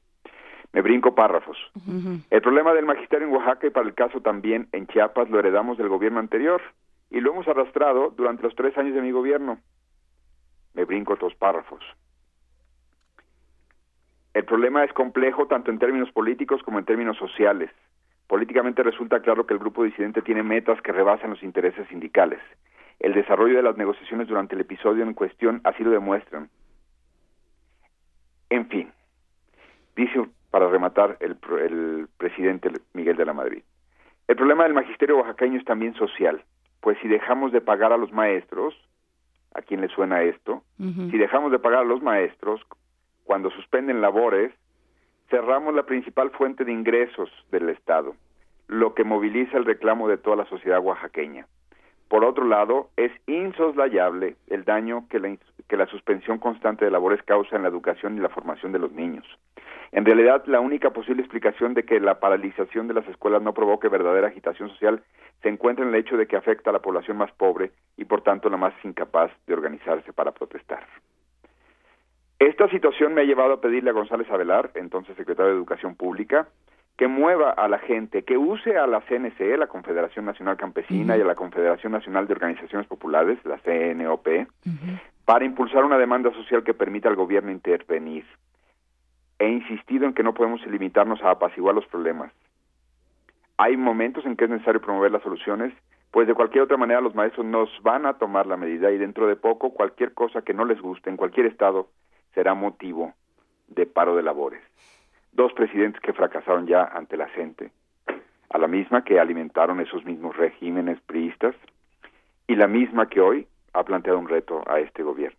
El problema, lo que quiero decir con esto, es muy complejo, pero también no puede ser aislado y no puede ser visto como un bloqueo a una avenida, como un bloqueo a una carretera, que hay que liberar.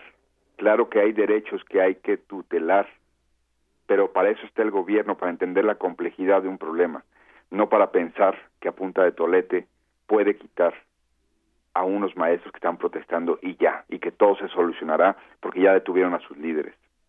Estamos también ante una situación en donde este gobierno no, no entiende, no aprende, no lee. Hace pocos meses, en febrero de este año, un grupo de la sociedad civil presentó un informe que se llama Ya sabemos, no más impunidad en Oaxaca. Y lo que este informe nos dice, que es una comisión de la verdad de Oaxaca de los hechos de hace 10 años, es que hay una cosa muy clara que se va a repetir, que estamos condenados a repetir en esa y en otras entidades ante problemas sociales. Y esa cosa muy clara, estoy buscando el párrafo, estoy aquí en internet a la vez eh, con ustedes y navegando, ¿verdad? Sí. Esa cosa muy clara se llama impunidad. Cuando esa co- eh, comisión hace sus recomendaciones, lo que dice es que eso que ocurrió hace 10 años se puede repetir si quienes perpetraron violaciones a derechos humanos y quienes se vieron incluso involucrados en asesinatos no son llevados ante la justicia. Aquí va el párrafo. Hasta que Oaxaca no atienda las secuelas del conflicto iniciado en 2006, parece difícil que puedan solucionarse sus problemas de la actualidad ni de los años que sigan, ya que mientras que las víctimas han sido olvidadas, estigmatizadas e incluso criminalizadas, los perpetradores de violaciones a los derechos humanos gozan de impunidad gracias a lo que parece una amnistía de facto. Febrero del 2016. Ojalá el gobierno tenga un poco, un poco de paz para leer a quienes ya fracasaron en circunstancias parecidas, como expresidentes priistas, o para leer el informe de la Comisión de la Verdad apenas de febrero, que titulaba muy claramente esto ya sabemos, porque no es nuevo, y al saber tenemos la obligación de proceder, pero no como ayer, sino con la razón, con el diálogo y por supuesto que en nuestro nombre utilicen la ley para resolver los problemas, pero no en nuestro nombre se salgan por la tarjeta con versiones encontradas de no llevaban armas los policías, dice la Comisión Nacional de Seguridad, para que luego salga el jefe de los policías a simplemente decir, bueno, sí las usaron, ese no es un gobierno.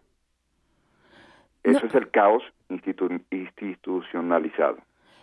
Es el caos institucionalizado, pero es el caos que, que tira balas, pues, ¿no? O sea, que, que usa expresiones como fue una expresión de fuerza razonable, que era lo que, lo que decía López Portillo. ¿Cómo, cómo hablas en el momento en el, que, en, en el que es el Estado el que está disparando, cómo hablas de una expresión de fuerza razonable? ¿Cómo hablas desde un podio? ¿Cómo hablas desde los pinos, maravillándote los jardines? Porque ya les ahorré otros detalles Gracias. de nuestro expresidente escritor. No se rían. No, no nos estamos... No. Publicó algunas cosas. No, pero es- entonces, es a la par que hacía pero- estas cosas, de estoy aprendiendo a usar el poder y veo cómo eh, las, las masas me aplauden el ejercicio de la fuerza. Se maravillaba de los jardines de los pinos. Este equipo de gobierno, mucho me temo, debería rodearse de gente que no fuera del Estado de México y que no fuera de Hidalgo, que conozcan el país, que conozcan Oaxaca. Y que les importe un poco, ¿no, Salvador? Bueno, sí, a lo mejor sí lo que tienes razón. Eh, de repente soy un poco optimista y pienso que conociendo les va a importar. Pero bueno, para empezar que conozcan, que inviten a Diego Enrique Osorno y que le, le inviten un café y que le digan, oye Diego, tú que estuviste en la Comisión de la Verdad de Oaxaca, ¿cómo ves las cosas? Un analista de derecha me decía hace un par de años que este es el primer gobierno donde nadie nunca lo, lo había buscado para, para preguntarle cómo veía las cosas. El primer gobierno desde Miguel de la Madrid. Estoy hablando de un analista de derecha, no estoy hablando de un radical allá este, altermundista por hacer alguna caricatura de cuando quieren, eh, insisto, es caricatura, cuando quieren desdeñar, cuando quieren descalificar la voz de un disidente. Este gobierno se ha encerrado en una torre de marfil y ayer vimos algunas de sus consecuencias. ¿Hay alguien que tenga una hoja de ruta? ¿Hay alguien que sepa lo que están haciendo? Me temo que a la luz de las evidencias no podemos decir que sí. Eh, ¿y, y qué hacemos con la CNDH? ¿Qué papel jugó ayer la CNDH, Salvador? Bueno, hay que darle un poco de tiempo, creo. Es decir, estamos en horas críticas, pero supongo que escucharemos su voz, que tendrán en los próximos, eh, en este mismo día, alguna expresión. Supongo que también hay mucha confusión. Eh, yo creo que también eh, parte del asunto es esperen, todos, todos, todos esperan. Hay un político priista, un viejo político priista, muy sabio que decía, es urgente esperar, es, es urgente detenernos, pensar, reflexionar. Y en parte también los medios, ayer fue una lluvia de versiones que es muy importante esperar, confirmar todo, hacer preguntas, por supuesto, pero también no apresurarnos a sacar conclusiones. Las redes sociales nos permitieron a varios, habían, éramos miles los que estábamos siguiendo los eventos en Hacienda Blanca a través de Periscope. ¿Eso nos permitía saber qué estaba pasando? No, no, no nos confundamos. Nos permitía tener una ventana a algo de lo que estaba pasando, pero no sabíamos. ¿Hay aquí algo parecido a guerrilla urbana involucrado? ¿Hay aquí otros fenómenos sociales que tengan que ver con guerrilla de la que se ha conocido desde hace tres décadas en la zona? ¿Hay aquí otros actores moviendo las aguas para llevar agua a no sé qué molino? ¿Hay aquí intereses del PRI de que termine mal Gabino Cue? ¿Hay aquí intereses del gobierno de Gabino Cue de que llegue mal el gobierno del PRI? No sabemos, no sabemos, nos falta mucho para conocer lo que está pasando. Lo único que uno quisiera esperar es que los que tomaron la decisión de ayer proceder así, ojalá hayan leído el informe de la Comisión de la Verdad, hayan leído un poco de historia y ojalá muy pronto se reúnan con oaxacólogos, que hay varios, hay muy buenos, pero que están muy lejos del grupo Atlacomulco o del grupo Pachuca. Eh, es, es un tema complejo, Salvador Camarena. Me gustaría, eh, si es posible, hablar unos minutos más de lo que pasó con las redes sociales, como bien lo mencionas.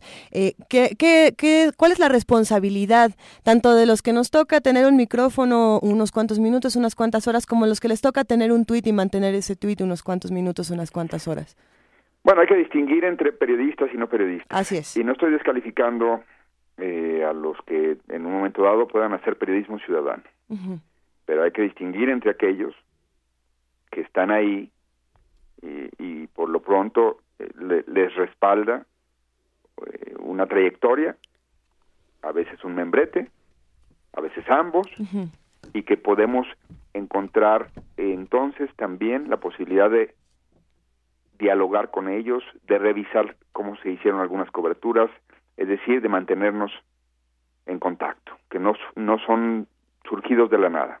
Esa sería mi única, eh, para empezar, la primera eh, precaución que hay que tener. ¿Quién está diciendo qué? ¿Desde dónde lo está diciendo? ¿Lo podemos rastrear? ¿Tiene una historia? ¿Tiene un respaldo institucional? Pequeño, grande, no importa. Esa es la primera cosa para no caer en quizá eh, provocaciones o en dinámicas de propaganda. La segunda cosa es que incluso lo que estamos viendo no necesariamente quiere decir lo que estamos viendo. Tengamos también un poco de humildad frente a las situaciones muy complejas. Sí. Eh, no es eh, la inmediatez, no es una buena acompañante en estos momentos. Nos permite, nos da privilegios para sacar algunas líneas, pero esas líneas nos deben llevar a más preguntas, más cuestionamientos hay evidencia también terrible, hay asesinatos, hay muertes el día de ayer. Así es. ¿Cuáles fueron las circunstancias? Que investiguen las instancias que tienen que investigar. Esperemos los procesos complejos, lentos, minuciosos que deben hacerse cuando estas cosas se hacen bien. Pueden llevar días, semanas o meses. No nos apresuremos a sacar conclusiones. Atendamos creo, las mociones en donde, mientras algunas organizaciones ya están pidiendo diálogo o están pidiendo que esto vaya más despacio, los medios nos toca también acompañar eso con estrictamente aquello que podamos validar, que podamos verificar y que entonces podamos replicar, divulgar. Lo único que hay es la necesidad, insisto, de tener más información y de pedirle que el gobierno sea el que dirija eso, el que responda a las preguntas. Y también la CENTE, y también otras organizaciones sociales, y también otros partidos que han estado junto con esas organizaciones sociales. Pero no es el momento de descalificar a nadie, como no es el momento tampoco de glorificar a nadie. Sí, no es el momento de glorificar a nadie, pero, pero pero sí es, es el día después, eh, Salvador, no sé si estés de acuerdo conmigo, y... El problema es que no sé ni, siquiera si, hemos llegado al día después. El problema es no sé si hoy vamos a tener más manifestaciones surgidas del día de ayer. Es decir, no, no veo que podamos, ojalá fuera, eh, de verdad ojalá fuera mi, mi, mi, conclusión, que podemos decir, momento, momento, y que podemos detener hoy la circunstancia. Ojalá fuera el día después eh, porque están programadas algunas manifestaciones para esta semana de la CENTE. Porque yo entiendo al gobierno de la Ciudad de México que no dejó llegar a la CENTE, al Zócalo, dándole más recursos narrativos y, así me apuran, hasta pretextos para escalar el, el conflicto. No entiendo, no entiendo un gobierno que se dice de izquierda, que sale a dar entrevistas un día sí y otro también, con esos medios que le siguen a la propaganda a estas autoridades de la Ciudad de México, que luego le planta cientos de antimotines a la gente para que no llegue al zócalo. ¿Qué era el zócalo sino una válvula de escape? ¿No queremos que haya válvulas de escape? Bueno, ahí está el ejemplo de lo que puede ocurrir ayer. Eh, eh, en ese sentido, Salvador, sigamos todos al pendiente de, este día, esperando que, sea el día después, pero si no lo es, estemos al pendiente en todos los medios posibles de una manera prudente y de una manera puntual, como, como bien lo mencionas. Eh, sí, las imágenes que sean una ventana y no dejemos de visitarlas, no dejemos de consultar las distintas cuentas que nos están informando de lo que pasa, investiguémoslo de una manera prudente. Te mandamos un gran abrazo, Salvador. Gracias por tu comentario del día de hoy. Un abrazo para ustedes dos y por supuesto para todo el auditorio de Radio UNAM. Mil gracias, querido Salvador. Vamos a escuchar El Maromero con Eugenia León y Pasatono y la orquesta Pasatono. Es música tradicional oaxaqueña, obviamente.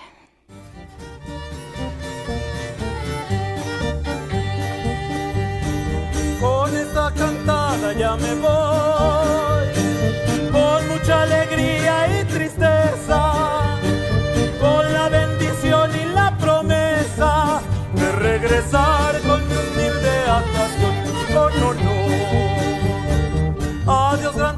que usé. Gracias que me diste tu altura. Gracias por mecerme con ternura.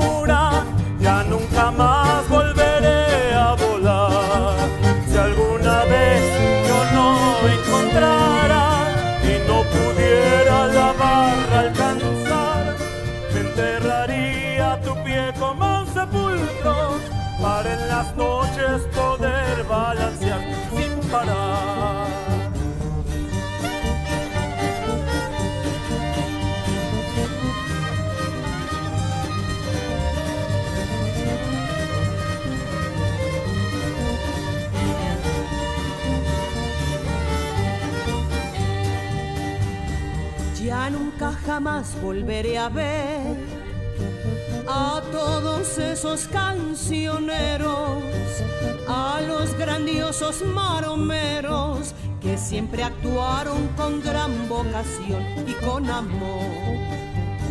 Ya se fue la plana mayor, se llevaron todas las cantadas, piezas malagueñas y patadas funambulismo y juegos de salón.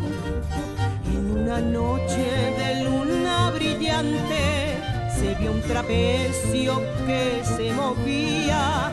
Era la sombra de un alma errante, de un viejo artista que se despedía con gran final.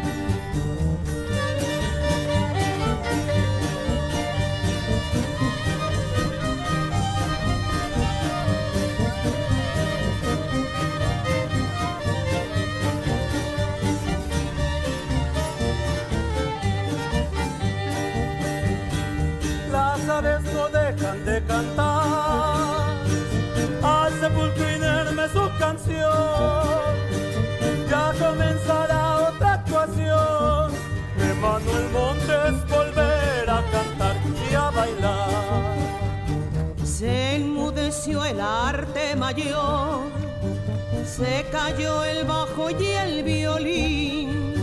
La tambora no anuncia el festín, el doble llama al negro festón. La última vez los vieron volando, con rumbo al cielo se despedían. Cuenta la gente que iban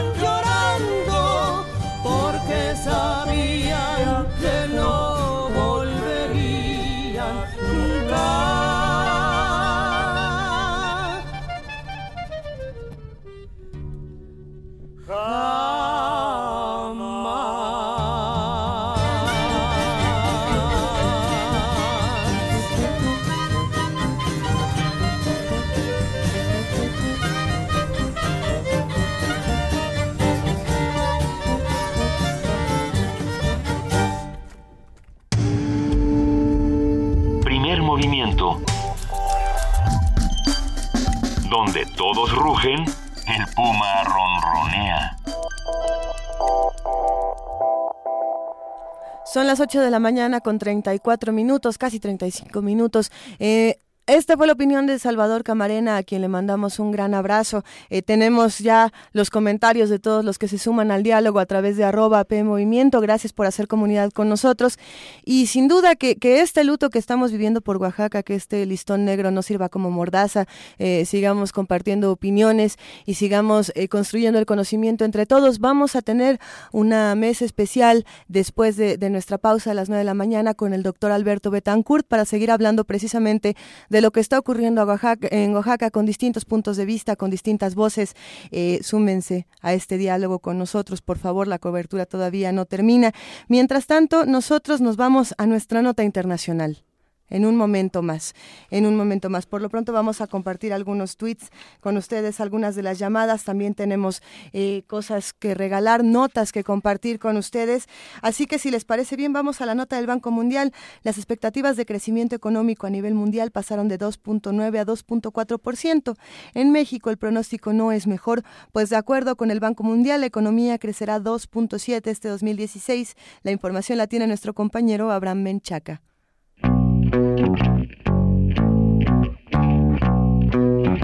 El Banco Mundial disminuyó su pronóstico de actividad económica para América Latina en 2016. Sin embargo, estimó que la región volverá a crecer en 2017 para alcanzar cerca de un 2% en 2018. Para el doctor José Luis Martínez, académico de la Facultad de Estudios Superiores Aragón, la zona mantendrá un crecimiento económico lento este año y se fortalecerá hasta el segundo semestre de 2017. La apreciación y la perspectiva que tiene el Banco Mundial de un crecimiento mucho más lento y esto se deriva principalmente por la desaceleración de la economía mundial, principalmente por el aspecto de China, sobre todo, y también que Estados Unidos no ha logrado una aceleración tan fuerte como se, esperaba, y también toda la problemática en la economía europea, sobre todo, en donde pues, hay economías como España, como Italia, como Grecia. El organismo multilateral pronosticó que México crecerá 2.7 este año. Sobre todo para, para el caso mexicano, en donde es claro que nos ha afectado fuertemente la producción del precio del petróleo a nivel internacional. Con ello, las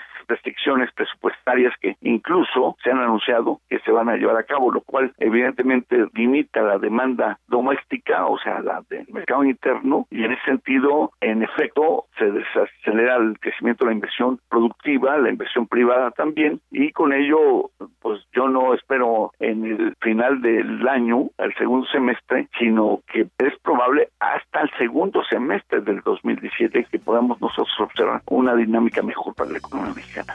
El banco también bajó su previsión mundial, que anticipó de 2.9 a 2.4% al cierre del año. Para Radio UNAM, Abraham Menchaca. Primer movimiento. Donde todos rugen, el puma ronronea.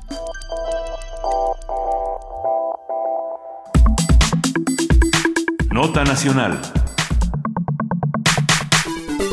Seguimos hablando de Oaxaca en esta segunda nota nacional. Eh, sí, ahora para continuar con este, con este diálogo vamos a hablar con el historiador Pedro Salmerón, quien nos acompaña esta mañana y a quien le agradecemos infinitamente por tomarnos la llamada. Muy buenos días, Pedro Salmerón, ¿cómo estás? Bien, bien, buenos días. Pedro, eh, ¿Qué, nos enseña? Porque Salvador Camarena lo, lo empezó a decir, ¿no? Eh, que, hay una larguísima historia entre el magisterio oaxaqueño y, la sociedad oaxaqueña representada por su magisterio y el gobierno federal. ¿Qué, tendríamos que haber aprendido de la historia que no hemos aprendido? Eh, no, sí hemos aprendido. El que no ha aprendido es Enrique Peña Nieto y su secretario de Educación, eh, Aurelio Nuño. Los demás creo que hemos aprendido.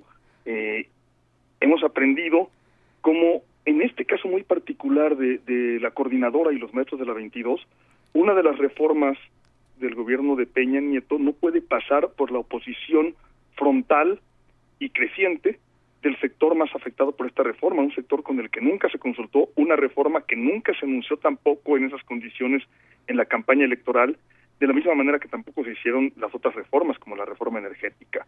Entonces lo que encontramos es un gobierno que a fuerza de propaganda, de linchamiento mediático contra un sector, el de los maestros, han convertido a los maestros de México en criminales ante los ojos de amplios sectores de la opinión pública. Eh, se quiere imponer una reforma sin negociar, sin consensar, sin siquiera abrir la posibilidad del diálogo. Cuando el secretario Nuño dice, nos sentamos a negociar, eh, o la condición para negociar es que acepten esa reforma, está cerrando toda posibilidad de diálogo, cancelando cualquier posibilidad de negociación, de discusión, de debate sobre el asunto y le está cancelando con quienes conocen el tema, con quienes todos los días dan clase frente a grupo. Eh, entonces, ¿qué aprendieron? Acabo de subir a las redes sociales el discurso de Gustavo Díaz Ordaz, el primero de diciembre de 1968. Lo estamos leyendo, Exactamente el mismo tono, casi exactamente las mismas palabras que usa Aurelio Nuño a la hora de intentar negociar con la CENTE o que usan quienes respaldan a Nuño como Claudio X González. Eh, ¿Y cuáles son estas palabras? ¿Cómo, ¿Cuáles son las claves, digamos, en términos de, discurso? ¿Cuáles son las claves y en qué tono está este discurso? La descalificación de quien se opone a medidas arbitrarias, la descalificación de quien se moviliza y de quien al no encontrar causas legales va creciendo una movilización que hay que dejarlo en claro. Ni una sola movilización de la Coordinadora Nacional de Trabajadores de la Educación de 2013 para acá ha causado un muerto ni un herido ni un lastimado por causa de la coordinadora. Eh, una, una movilización cuyas formas y métodos podemos criticar, pero que no ha causado sangre. Eh, y frente a frente a eso encontramos en el discurso, en el discurso de Díaz Ordaz en 68, idéntico al discurso actual de Aurelio Nuño de Claudia X González, la descalificación y la criminalización de la protesta y la incapacidad absoluta, la cerrazón absoluta al diálogo. Eh, ¿Qué aprenden? Creen o parecen creer, si es que supieran historia, que en 1968 Gustavo Díaz Ordaz, como ha dicho un connotado falsificador de la historia, por ejemplo, varios, creen o parecen creer que Gustavo Díaz Ordaz salvó al país en 1968 matando estudiantes y creen o parecen creer, si es que supieran historia o esa historia, que ellos van a salvar al país matando maestros y matando padres de familia. Eh, Pedro Salmerón, sin duda estamos todos muy enojados, hay un descontento y ya ni siquiera le vamos a llamar mal humor social porque esa broma ya la podemos eh, eliminar y pasar a lo que sigue, que es eh, qué hacemos para organizar todo ese descontento partiendo de, por ejemplo, la polarización que hay entre los mismos periodistas, entre los mismos medios de comunicación que en un evento como este, en una, en una tragedia como esta, están aún peleando más en lugar de organizarse. Pues la, la única propuesta, si tuviéramos un gobierno sensible, sería establecer una verdadera mesa de diálogo y una verdadera mesa de diálogo empezaría en estas condiciones por eh, encontrar a los culpables de los seis asesinatos de ayer, eh, encauzarlos y indemnizar a las víctimas y a las y a los deudos de las víctimas. Ese sería el inicio de una negociación con un gobierno responsable. Pero este gobierno no lo hace. Este gobierno eh, tiene una especie de amnistía previa para quien comete acciones como la de ayer. El caso de las ejecuciones en playa es más que evidente. Eh, hay, hay rutas, siempre, incluso en momentos tan graves como este hay rutas, y la ruta sería esa, anunciar una negociación real con la coordinadora, con mediadores reales y pasando por la consignación de los responsables, el pago de indemnizaciones y el inicio de un de, de, de desescalar este este asunto. Recuerdo que hoy hace ocho días justamente Salvador Camarena mostraba cómo la, la reacción de un gobierno que había sido desautorizado por el pueblo en las urnas había sido acrecentar la violencia a través de acusaciones absurdas, como lo mostraba Salvador en sus eh, hace ocho días con ustedes y en sus columnas de periódico de hace ocho días y del martes pasado, eh, acusaciones absurdas contra los dirigentes de la 22, en una escalada de violencia, de descalificación y de criminalización de la protesta. Eh, ese no es el camino. No, ese no es el camino y también como lo decía hoy eh, Salvador Camarena que este sin ninguna misericordia nos leyó a José la prosa inmortal de José López Portillo diciendo que eh, José López Portillo diciendo que eh, había hecho una expresión de fuerza razonable y luego Miguel de la Madrid diciendo que le habían heredado este tremendo conflicto magisterial de, de Oaxaca. ¿En algún momento se puede hablar de expresión de la fuerza razonable por parte del Estado? O sea, realmente... Pues en este momento no lo han hecho, eh, pero es un signo que, que de esta restauración del autoritarismo que simboliza Peña Nieto es Atenco. Es, eh, justo también decía Salvador Camarena con ustedes hace unos minutos, ¿no? Cómo él ya se había empantanado y estuvo a punto de perder las elecciones por eh, el asunto de Atenco y de la forma en que por primera vez en su campaña gente sin mordaza lo interrogó en aquel acto inolvidable en la Iberoamericana y, y ya le había ocurrido y no aprendió. O sea, no solo no aprendió de Díaz Ordaz, tampoco aprendió de él mismo, de su propia experiencia. No, aprende que, que al parecer este, no va a pasar absolutamente nada si la violencia eh, continúa. ¿Qué, ¿Qué pasa con esta impunidad? ¿Hasta dónde nos corresponde a nosotros señalarla y hasta dónde nos corresponde actuar frente a ella? Te voy a decir una cosa eh, terrorífica, porque yo termino mi último libro sobre la guerra civil, la derrota de Villa y Zapata, pidiendo que no vuelvan a ocurrir ese tipo de cosas. Y eh, lo que encuentro es que parece ser que quieren que haya una revolución o una guerra civil. La diferencia de lo que ocurrió en noviembre de 1910 con cosas que habían ocurrido todos los años antes de 1910 es que en 1910 se logra articular nacionalmente todas las oposiciones, todos los agravios, toda la violencia contra el pueblo. Eh, de pronto encuentra una respuesta articulada. Esa fue la única diferencia de lo que había ocurrido antes. Y si vemos lo que ha ocurrido en los años anteriores, vemos lo mismo. Parece ser que es el gobierno quien quiere articular eh, la reacción del pueblo y quien quiere desatar la violencia defensiva del pueblo y eso sería terrible. Eh, entre más estudio estos casos, lo de ayer, pero también lo que ha venido ocurriendo en los últimos meses, más irresponsable, más insensible, más incapaz me parece este gobierno. Irresponsable, insensible e incapaz. Eh, ¿Podemos hablar de una conspiración o podemos hablar solamente de, incapacidad y de ignorancia? No lo sé, pero pero pero veo más más incapacidad e ignorancia y sobre todo insensibilidad, eh, terquedad en, en, la imposición en contra de la sociedad de una serie de medidas cada vez más impopulares y una de las mayores muestras es el nivel de aceptación de Enrique Peña y los resultados de su partido en las elecciones de hace dos semanas. Pues sí, sí, hay, hay, sobre todo hay una como un absoluto desdén por lo que sucede. O sea, hay un... Eh, parece ser que la consigna es ni los veo ni los oigo, ¿no? Pero ya a un nivel, ya, ya, ya no es la prensa, ya es a cualquier ciudadano. No ven, no oyen, pero golpean. Sí, peor golpean Y, y, y que, que no se pierda de vista, que no se equipare. Quien entró con gases lacrimógenos, quien entró con la violencia a Nochixtlán ayer fue la Policía Federal no fueron los profesores, ni la sociedad, ni los eh, campesinos que los apoyan los que lo hicieron. Y, entonces, ¿qué, ¿qué, hacemos con estos comunicados que de pronto llegan? De pronto tenemos el comunicado de la gente, luego tenemos el comunicado del gobierno de, Oaxaca, luego tenemos uno eh, junto con el gobierno federal y empieza a haber una lucha entre comunicados y entre eh, diferentes medios de comunicación que de pronto hasta parece que nos impiden tener la información más puntual y nos empiezan a enredar en este laberinto en el que la violencia parece regresar a los hechos, ver quién entró por la fuerza, ver de qué lado están los muertos y los heridos de bala.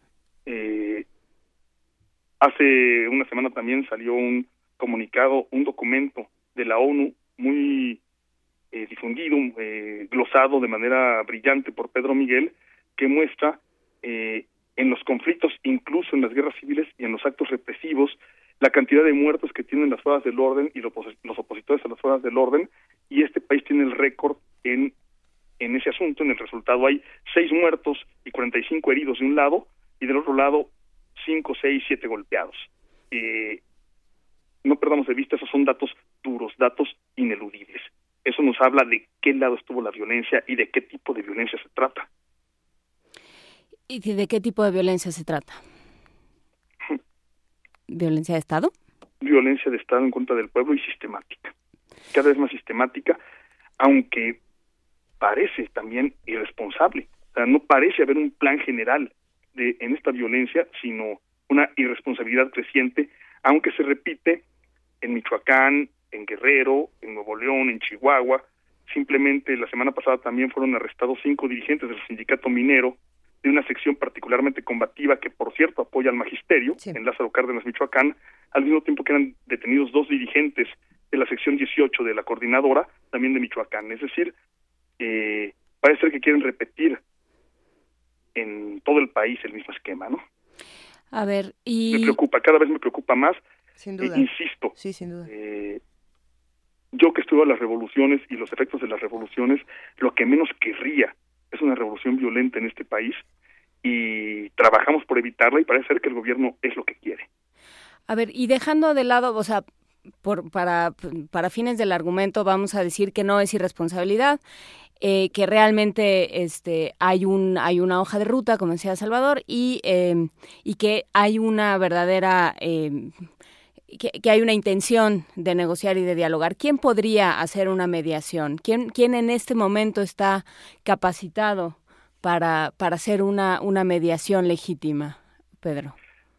Yo veo también en el gobierno una descalificación de personalidades eh, verdaderamente neutrales y con verdadera eh, capacidad mediadora. Por ejemplo, el papel que tomó don Samuel Ruiz García en 1994, veo difícil que alguien lo pueda tomar porque el gobierno se ha encargado de descalificar cualquier voz moderadora.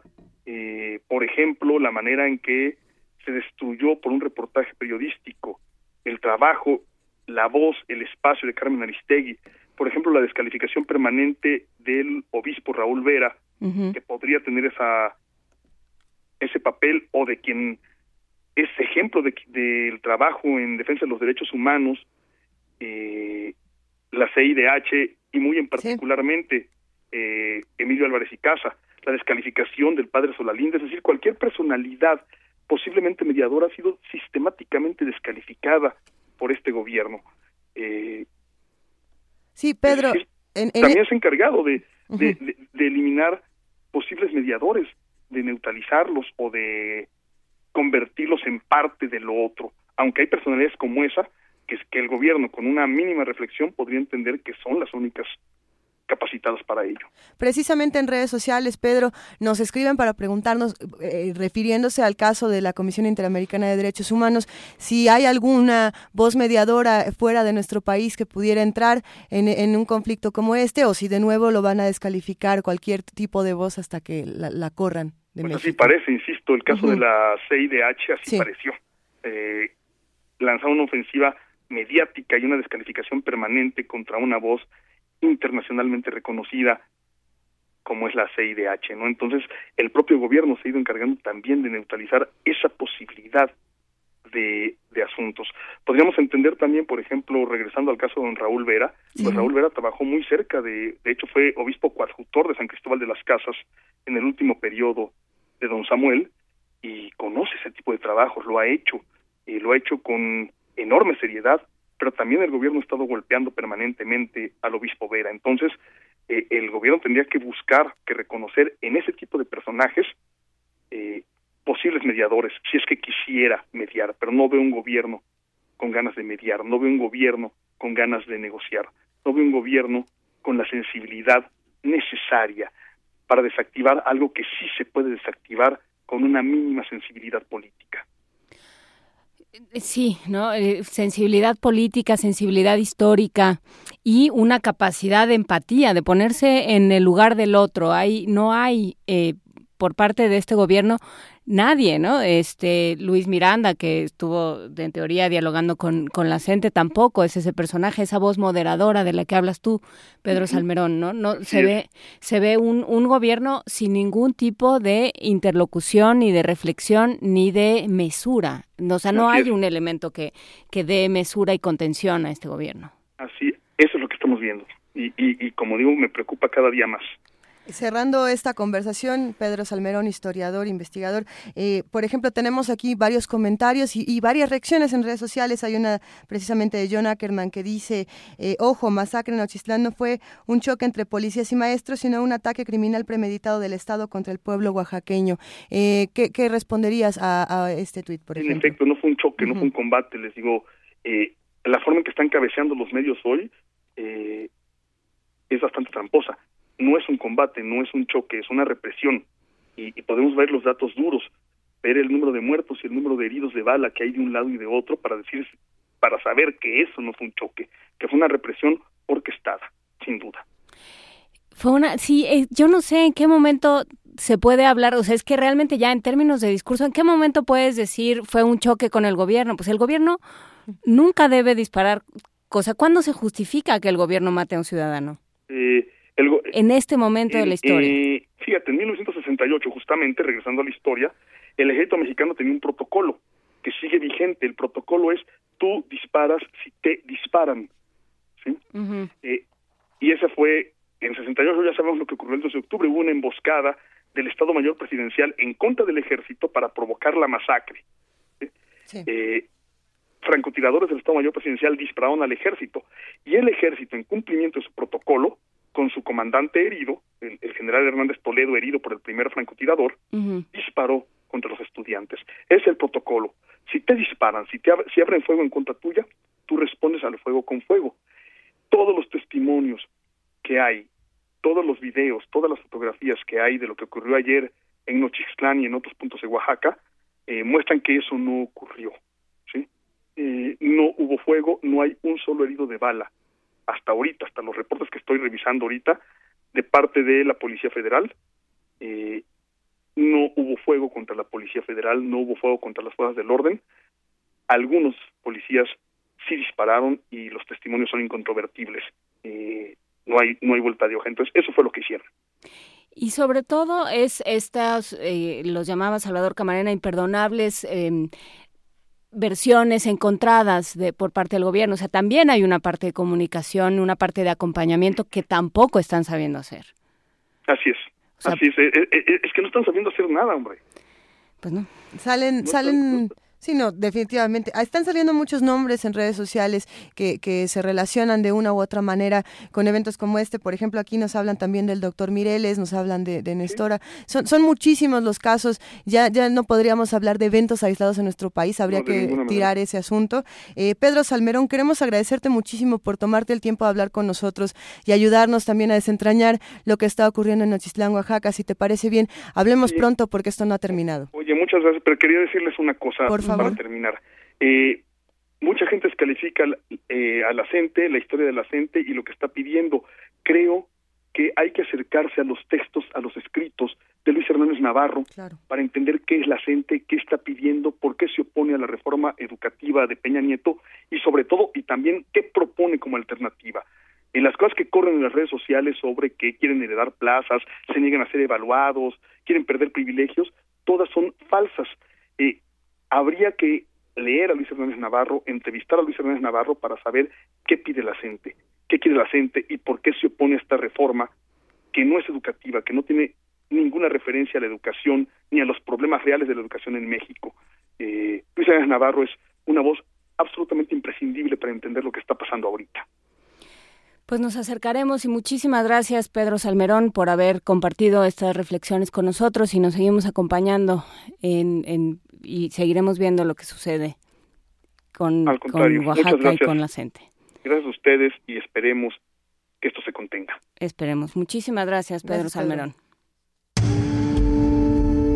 Primer movimiento. Donde todos rugen, el puma ronronea. Hola, soy Eduardo Sacheri y estoy en descargacultura.unam. Visita descargacultura.unam y escucha lo nuevo que tenemos para ti. Novedades. Flora, Serafina y el escritor. En voz de Josefina Estrada. Pero púrate, ¿no ves que el viejo está en su cuarto? Vaya a querer el teléfono. Te recomendamos. Escucha el audio El matrimonio del cielo y el infierno de William Blake. Rintra ruge y sacude sus fuegos en el aire opresor. Nubes hambrientas oscilan sobre el abismo. Estrenos. Y ya puedes disfrutar gratis del curso completo de Sara Sefcovic. Mujeres que escriben. Si como vimos primero se hostigó a las escritoras como a Sor Juana, se las ignoró como a Rosario Castellanos, se las acusó de frívolas y bajas calorías como a las mexicanas de mediados de los años 80. Hoy estamos totalmente otro momento. Todo esto y más a solo un clic. Visita www.descargacultura.unam.mx. Es cultura. Es gratis. Es para todos. Es para llevar. Es de la UNAM. Para fortalecer la representación política de la población en los congresos locales y en el Congreso Federal, el INE realizará una nueva distritación electoral en tu entidad. Nuestro fin es preservar el valor del voto ciudadano.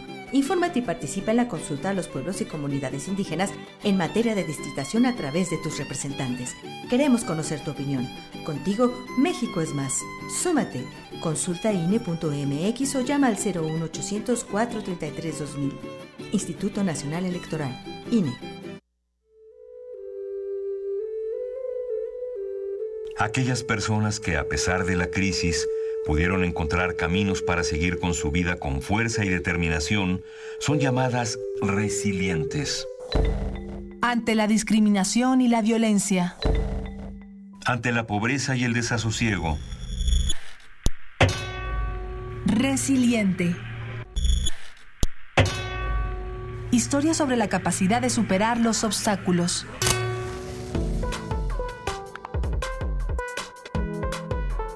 Lunes y miércoles a las 3 y media de la tarde. Por el 96.1 de FM. Historia sobre la capacidad de superar los obstáculos. Resiliente. Resiliente. Radio UNAM. Primer movimiento Información azul y oro.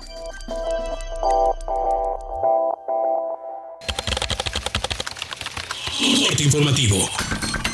La UNAM. Un equipo internacional de astrónomos donde participa Roberto Galván Madrid, investigador del Instituto de Radioastronomía y Astrofísica de la UNAM, descubrió que los agujeros negros también pueden alimentarse de nubes gigantes de gas molecular muy frío, habla el académico universitario. Y entonces hacia esta galaxia masiva que tiene un agujero negro súper gordo en el centro, van cayendo estas nubes de gas frío hacia el agujero negro y eventualmente la idea es que se las puede tragar o se las trague. Y que de hecho eso es lo que regula el crecimiento del agujero negro, ¿no? Nacional.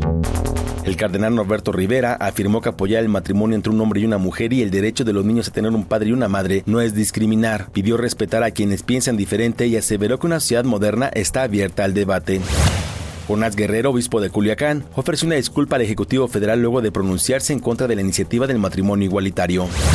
La Confederación de Cámaras Nacionales de Comercio, Servicios y Turismo analizan acciones legales, incluidos los amparos, que se pudieran interponer en torno al artículo 32 de la Ley General de Responsabilidades Administrativas. Esto luego de que los coordinadores de las principales bancadas reconocieron que la Ley 3 de 3 fue aprobada con algunas imprecisiones. Economía y finanzas. Con base en los resultados del Índice de Transparencia y Disponibilidad de la Información Fiscal de las Entidades Federativas 2016, durante el año pasado los estados más transparentes en esa materia fueron Puebla, Jalisco y la Ciudad de México. En contraste, las entidades con mayor opacidad fueron Tlaxcala, Guerrero y Chiapas. Internacional. Diversas organizaciones sociales se movilizaron en Buenos Aires, Argentina, para denunciar el incremento excesivo a las tarifas de energía eléctrica. Habla Eduardo López, manifestante. Porque aumentaron un 500%, un 1000%, un 400%, hasta pusieron, bueno, ahora van a ser solo el 400% y los salarios aumentaron entre un 25 y un 40%. Entonces fuimos a la justicia, que es lo que corresponde, fuimos al Congreso y ahí hay distintos proyectos de ley para retrotraer las tarifas, el aumento de la luz. Periodistas brasileños realizaron el primer encuentro de comunicadores en defensa de la democracia. El objetivo es contrarrestar el golpe mediático que apoya la suspensión temporal de la presidenta Dilma Rousseff. Habla Rafael Soriano, periodista independiente. Más allá de la construcción de una agenda común, de un discurso, de una narrativa que hoy está en disputa, nosotros tenemos una carencia muy grande que enfrentar, que son los monopolios de medios en Brasil. Estudiantes y docentes paraguayos realizaron en Asunción una manifestación para exigir cambios en el sistema educativo de ese país. Denunciaron que no hay calidad ni gratuidad en los sectores. Habla Olga Valdés, integrante del Frente Estudiantil por la Educación. La participación ciudadana es la que va a llevar en realidad un, un cambio real y venimos y por eso planteamos esto. Creemos que los docentes, los universitarios, los secundarios, la la ciudadanía en general es la que debe aportar a un cambio estructural de la educación. Deportes. Los Cavaliers de Cleveland se consagraron por primera vez campeones de la NBA, luego de vencer 93-89 a Golden State. La serie final terminó 4-3 en favor de los Clevelands. En actividad de la Eurocopa 2016, hoy jugarán Eslovaquia contra Inglaterra y Rusia frente a Gales.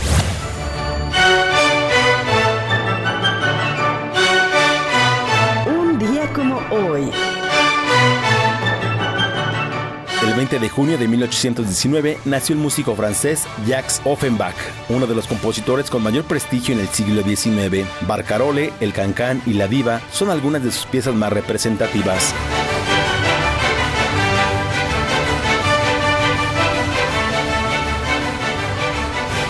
Hasta aquí la información, esperamos en nuestro corte de las 12. Radio UNAM, clásicamente informativa.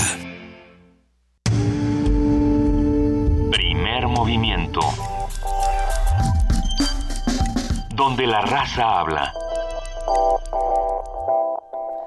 El culto a la Santa Muerte se expande. Fuentes oficiales revelan que en América Latina cerca de 12 millones de personas profesan esta creencia, de las cuales 5 millones se encuentran en México. Nuestra compañera Virginia Sánchez tiene la nota. Devoción, culto, religión estas son algunas de las clasificaciones que se le han intentado atribuir a los ritos y prácticas que rodean la adoración de la Santa Muerte, que cada vez gana más adeptos en nuestro país. En México, esta figura comenzó a proliferar ante el aumento de violencia y la falta de justicia, condición que se incrementó a partir del 2008 con la llamada guerra contra las drogas. Manifestó el doctor José Carlos Aguiar de la Universidad de Leiden en Holanda, quien presentó avances de su libro Santa Muerte, Crisis, Violencia y Religiosidad en México, en el marco del seminario sobre violencia y paz que organizó el Colegio de México. Acompañado de Lorenzo Meyer, Roberto Blancarte, Katia Perdigón y Enriqueta Vargas, el investigador se expresó así. En nuestro país, hoy en día, la muerte, no para estos grupos, para estos amplios colectivos populares, la muerte es la única forma posible de justicia en este país. ¿no? no hay ninguna confianza ni en las instituciones religiosas, ni del Estado, de ninguna, sino más bien únicamente en la muerte como la forma esencial y más pura de justicia humana. Y eso nos dice muchísimo. Y por eso recupero la cita del inicio, ¿no? Porque es justicia, porque es justa la muerte, porque a todos nos llega. Si eres rico, si eres pobre, si eres poderoso, si no tienes nadie en tu vida, a todos nos va a llegar. vamos a acabar igual en los puros Para el antropólogo, el culto a la Santa Muerte es una protorreligión que comienza a establecer ciertos criterios de conducta a partir de una estrategia incluyente. Todo esto está pasando en un contexto de liberación del mercado religioso en México. Después de las reformas de los 90 que realizó Salinas, se libera, se abre el mercado religioso en México, que obviamente tiene un monopolio, eh, como otras industrias culturales en este país, e informativas. Y ahí se comienza entonces a abrir, pues obviamente, eh, este fenómeno. Y la Santa Muerte, siento yo, es un producto de este proceso de una devoción absolutamente híbrida, donde todo cabe. ¿no? Cabe la santería, cabe el catolicismo, cabe lo prehispánico, etc. ¿no? En el año 2000, la Iglesia Santa Católica Apostólica Tradicional México-Estados Unidos solicitó el registro que le fue otorgado en el 2003. A partir de ese momento comenzaron a declarar la veneración a la figura de la muerte, lo cual provocó que en 2005 la Secretaría de Gobernación cancelara la solicitud bajo el argumento de transgresiones graves a estatutos de la Ley de Asociaciones Religiosas. Por el momento, esta creencia suma casi 12 millones de devotos en América Latina y 5 millones en México. Para Radio UNAM, Virginia Sánchez.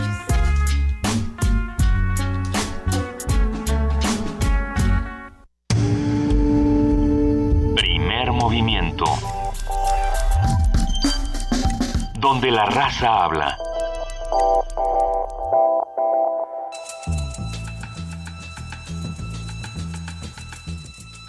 Es hora de poesía necesaria.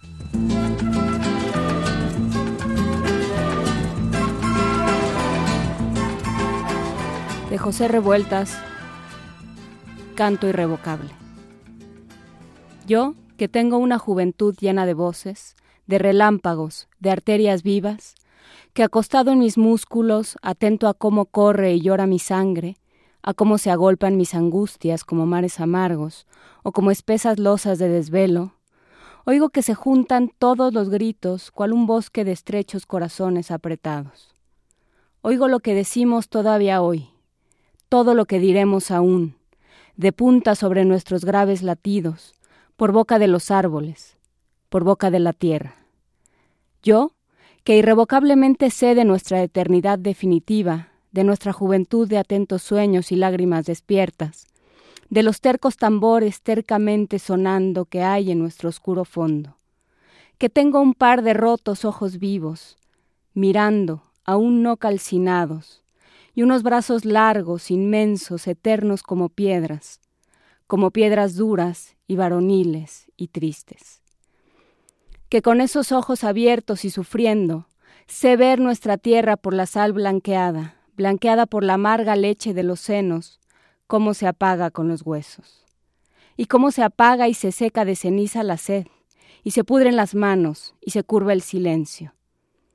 Yo, que tengo un pobre e inútil corazón para toda la tristeza que dejo de sufrir a cualquier hora, he visto a las madres arenosas y clavadas, las madres de tesontle, las madres de piedra de metate, llorando cuantas vivas de cal, granos amargos, gotas de plomo. Lloran piedras de río sentadas como viejas raíces, las madres de tierra de la tierra. He visto y llorado todo esto, yo, pero no he llorado todavía. Hay un océano grande de tristeza. Quisiera tener un corazón lleno de trigo, y mi pobre corazón es muy pequeño. Hay que hacer un gran río del mundo, juntar nuestros pulsos hasta formar un gran cielo, un cielo del que llovamos redivivos, nuevos, virtuosamente limpios y dispuestos. José Revueltas. Primer movimiento. Escucha la vida con otro sentido. Son las 9 de la mañana con 11 minutos. En este momento hablaremos con nuestros amigos del Programa Universitario de Estudios sobre el Desarrollo. Ya se encuentra en la línea su director Rolando Cordera. ¿Cómo estás, Rolando? Buenos días. ¿Qué tal? Buenos días. Luisa o quién habla, Juana Inés? Estamos las, dos. aquí ah, juntas. Las dos. Bueno, buenos días a las dos. ¿Cómo estás, Rolando? Son temas interesantes y difíciles los que están ocurriendo en pues nuestro sí, país. Pero, pero lo que parecía un, un el, tema para un sesudo ensayo académico se convirtió de la noche a la mañana en un tema para pues para la política, ¿no? Para la política inmediata y también para la perspectiva de nuestra política democrática, la que hemos podido tejer y conservar en estos duros años de, de cambio y crisis. Sí, Yo y- quería llamar la atención sobre el hecho de que a veces se nos olvida que el de- tanto el desarrollo económico y social, ese fenómeno tan grande del que hemos hablado, como las políticas eh, específicas, algunos les llaman políticas públicas, eh, como la política social que tanto nos, nos ha interesado en estas conversaciones, son muchas, en muchas ocasiones el resultado o la reacción de los estados frente a movilizaciones sociales o de plano frente a movimientos sociales de alcance en- no solo local sino nacional y que se las arreglan para para durar en el tiempo. Es decir, lo que quería yo plantearles es que la movilización social y los movimientos sociales ni son ajenos ni tienen por qué ser contrarios o vistos como contrarios a la democracia política representativa, que es lo que eh, hemos tratado de construir en este país en las últimas décadas, ¿no? Y que la movilización social entonces, pues es muy importante y debe eh, entenderse y estudiarse como una expresión más pues de las de, de la vivacidad de la vitalidad de las sociedades y al mismo tiempo como una expresión im- im- importantísima de las deficiencias de la economía y desde luego de las deficiencias del sistema político.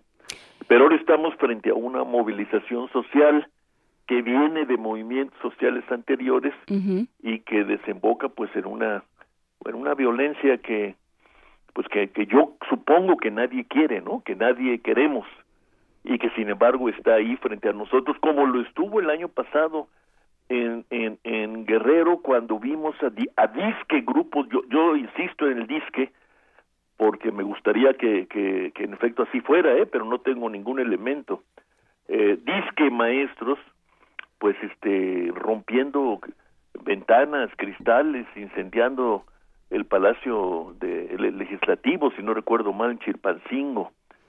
Bueno, ahora tenemos eh, este, esta cuestión, este asunto en Oaxaca, con un saldo hasta donde leo los periódicos de, de cinco personas muertas. No sé, no sé si, si que, cómo, cuáles son los saldos de los dos bandos y sabes que y saben que yo me negaría a, hablar de dos bandos, ¿no? Así es. Estamos, creo que estamos frente a un problema muy serio, muy grave que involucra nuestros temas, pero que nos rebasa y nos obliga pues a decir las cosas como pues como las vemos, ¿no? Sí, yo eh, tocaría, eh, recogería dos cosas de las que has dicho, Rolando Cordera. Primero, tú empezaste diciendo esto es un problema de política y yo no sé quién está haciendo política en este en este asunto, o sea, digamos, en el mejor sentido de la palabra, en el mejor sentido del término de, de llamar a un acuerdo, de darle cabida a todas las voces, de buscar realmente soluciones que beneficien a todos, que desde luego privilegien a los más necesitados.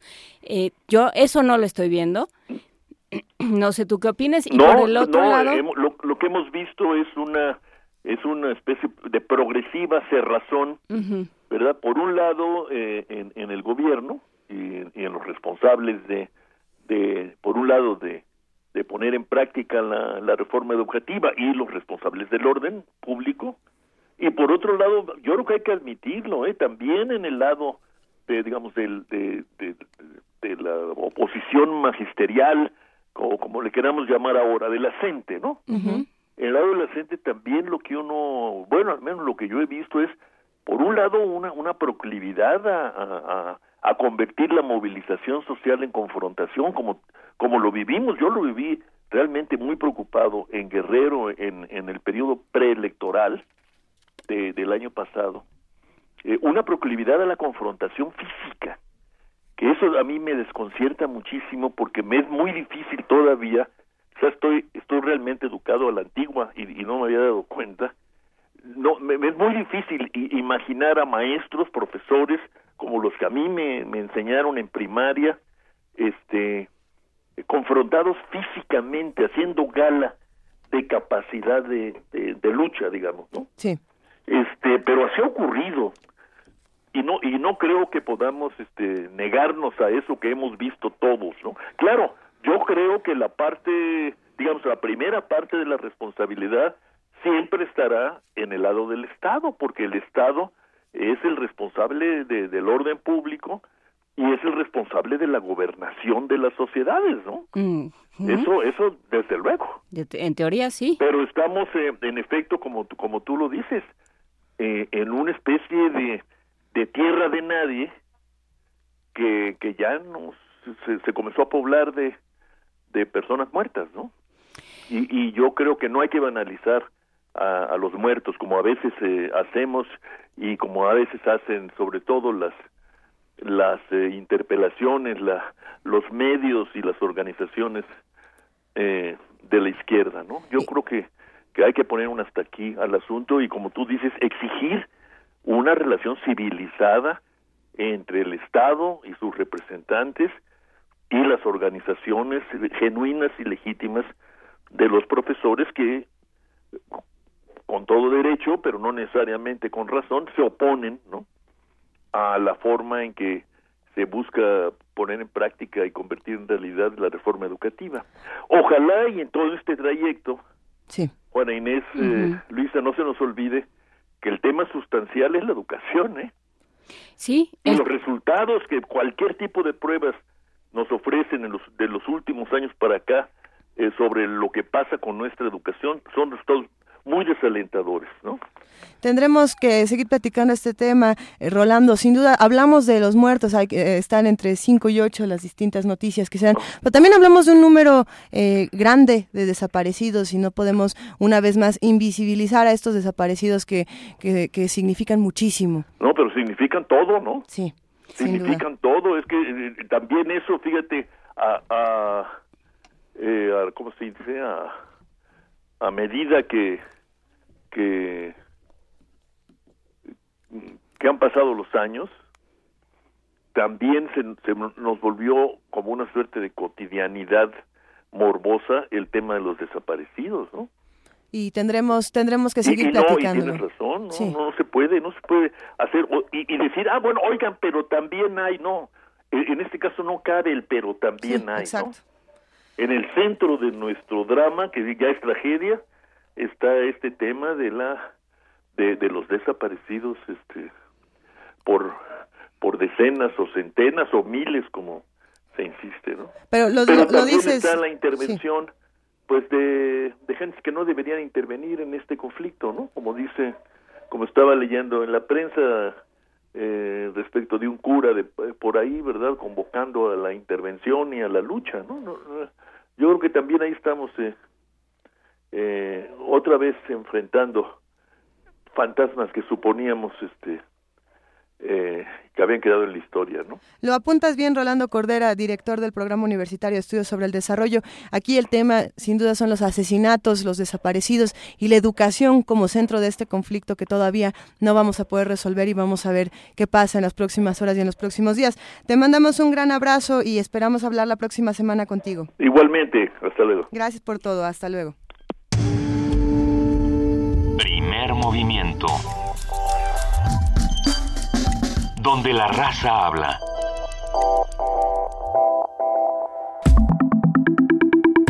La mesa del día.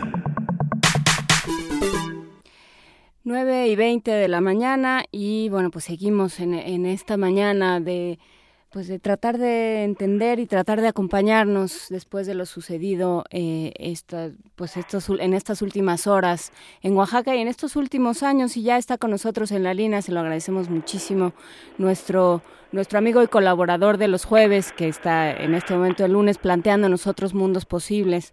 Está con nosotros el doctor Alberto Betancourt, historiador también. ¿Cómo estás, Alberto? Buenos días. Hola, Juan Inés. Hola, Luisa.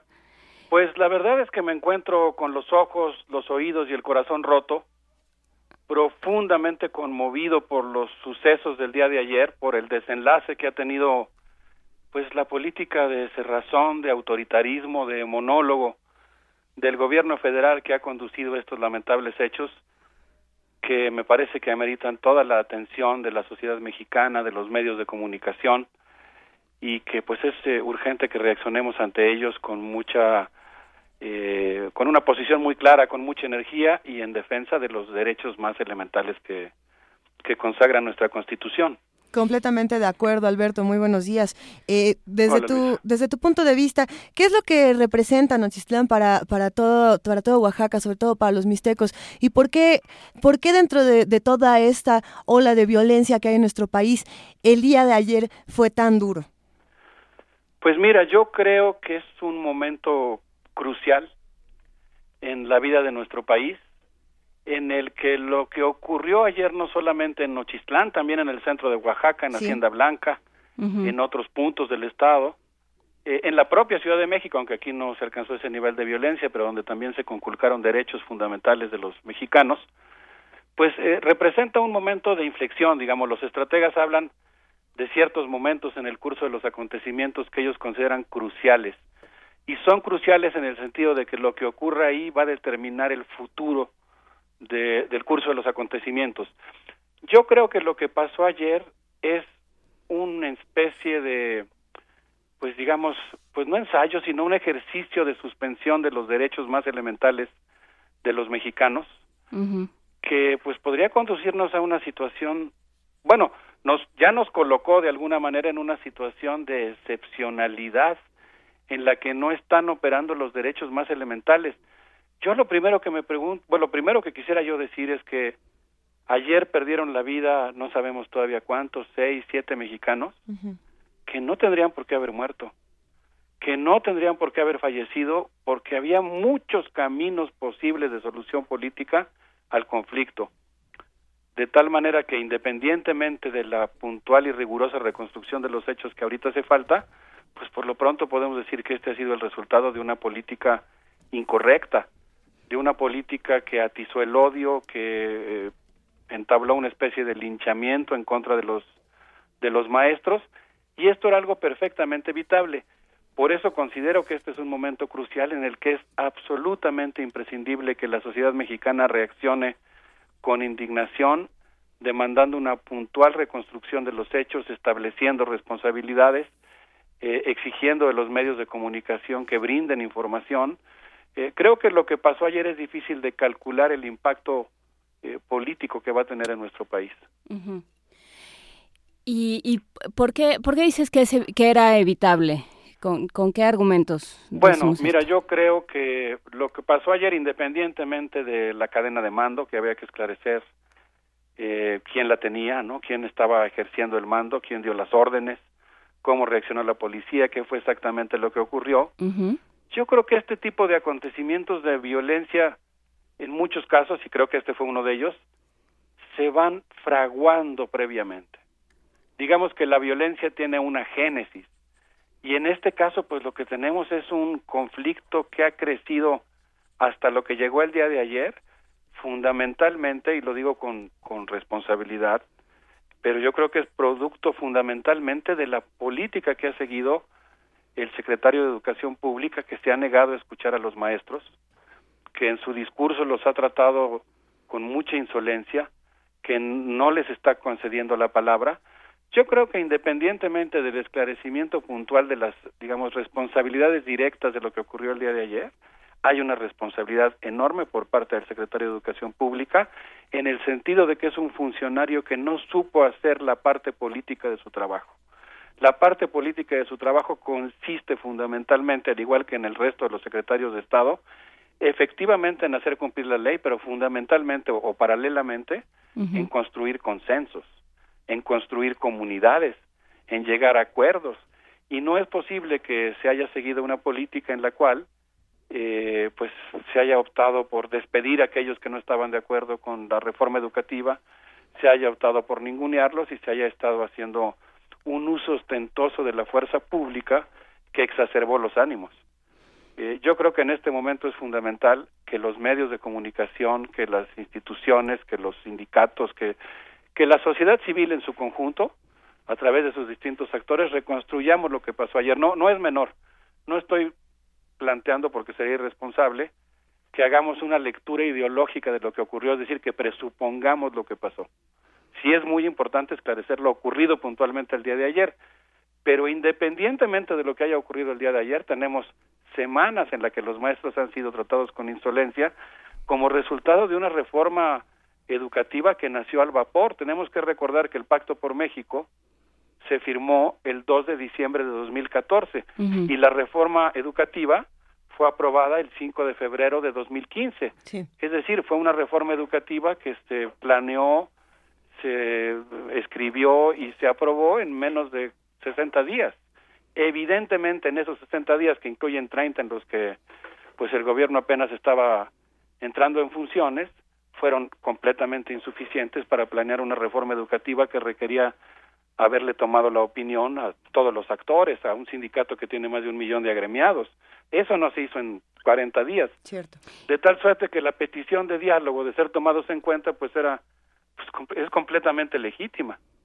Y, tampoco se tomó en cuenta a muchísimas voces académicas. Estaba, estuvo aquí con nosotros la, la semana pasada y esperamos eh, que pueda platicar con nosotros durante esta semana el doctor Gil Antón del Colegio de México diciendo el maestro se convirtió en el objeto y no en el sujeto de la reforma educativa. O sea, la reforma educativa no se hizo con el maestro y pensando no se discutió con los maestros sino se hizo pensando que ellos iban a ser quienes eh, echaran a andar todo este nuevo sistema. Entonces que ellos están frente al grupo y que ellos saben cómo cambia en todo el país cómo cambia de un lugar a otro de un municipio a otro el, la situación dentro del aula ¿Y, ¿Y, qué pasa académicamente también? ¿Qué pasa en las instituciones de educación superior, en, las, en los lugares donde se está abordando el problema desde muchísimas formas de pensamiento y disciplinas, Alberto?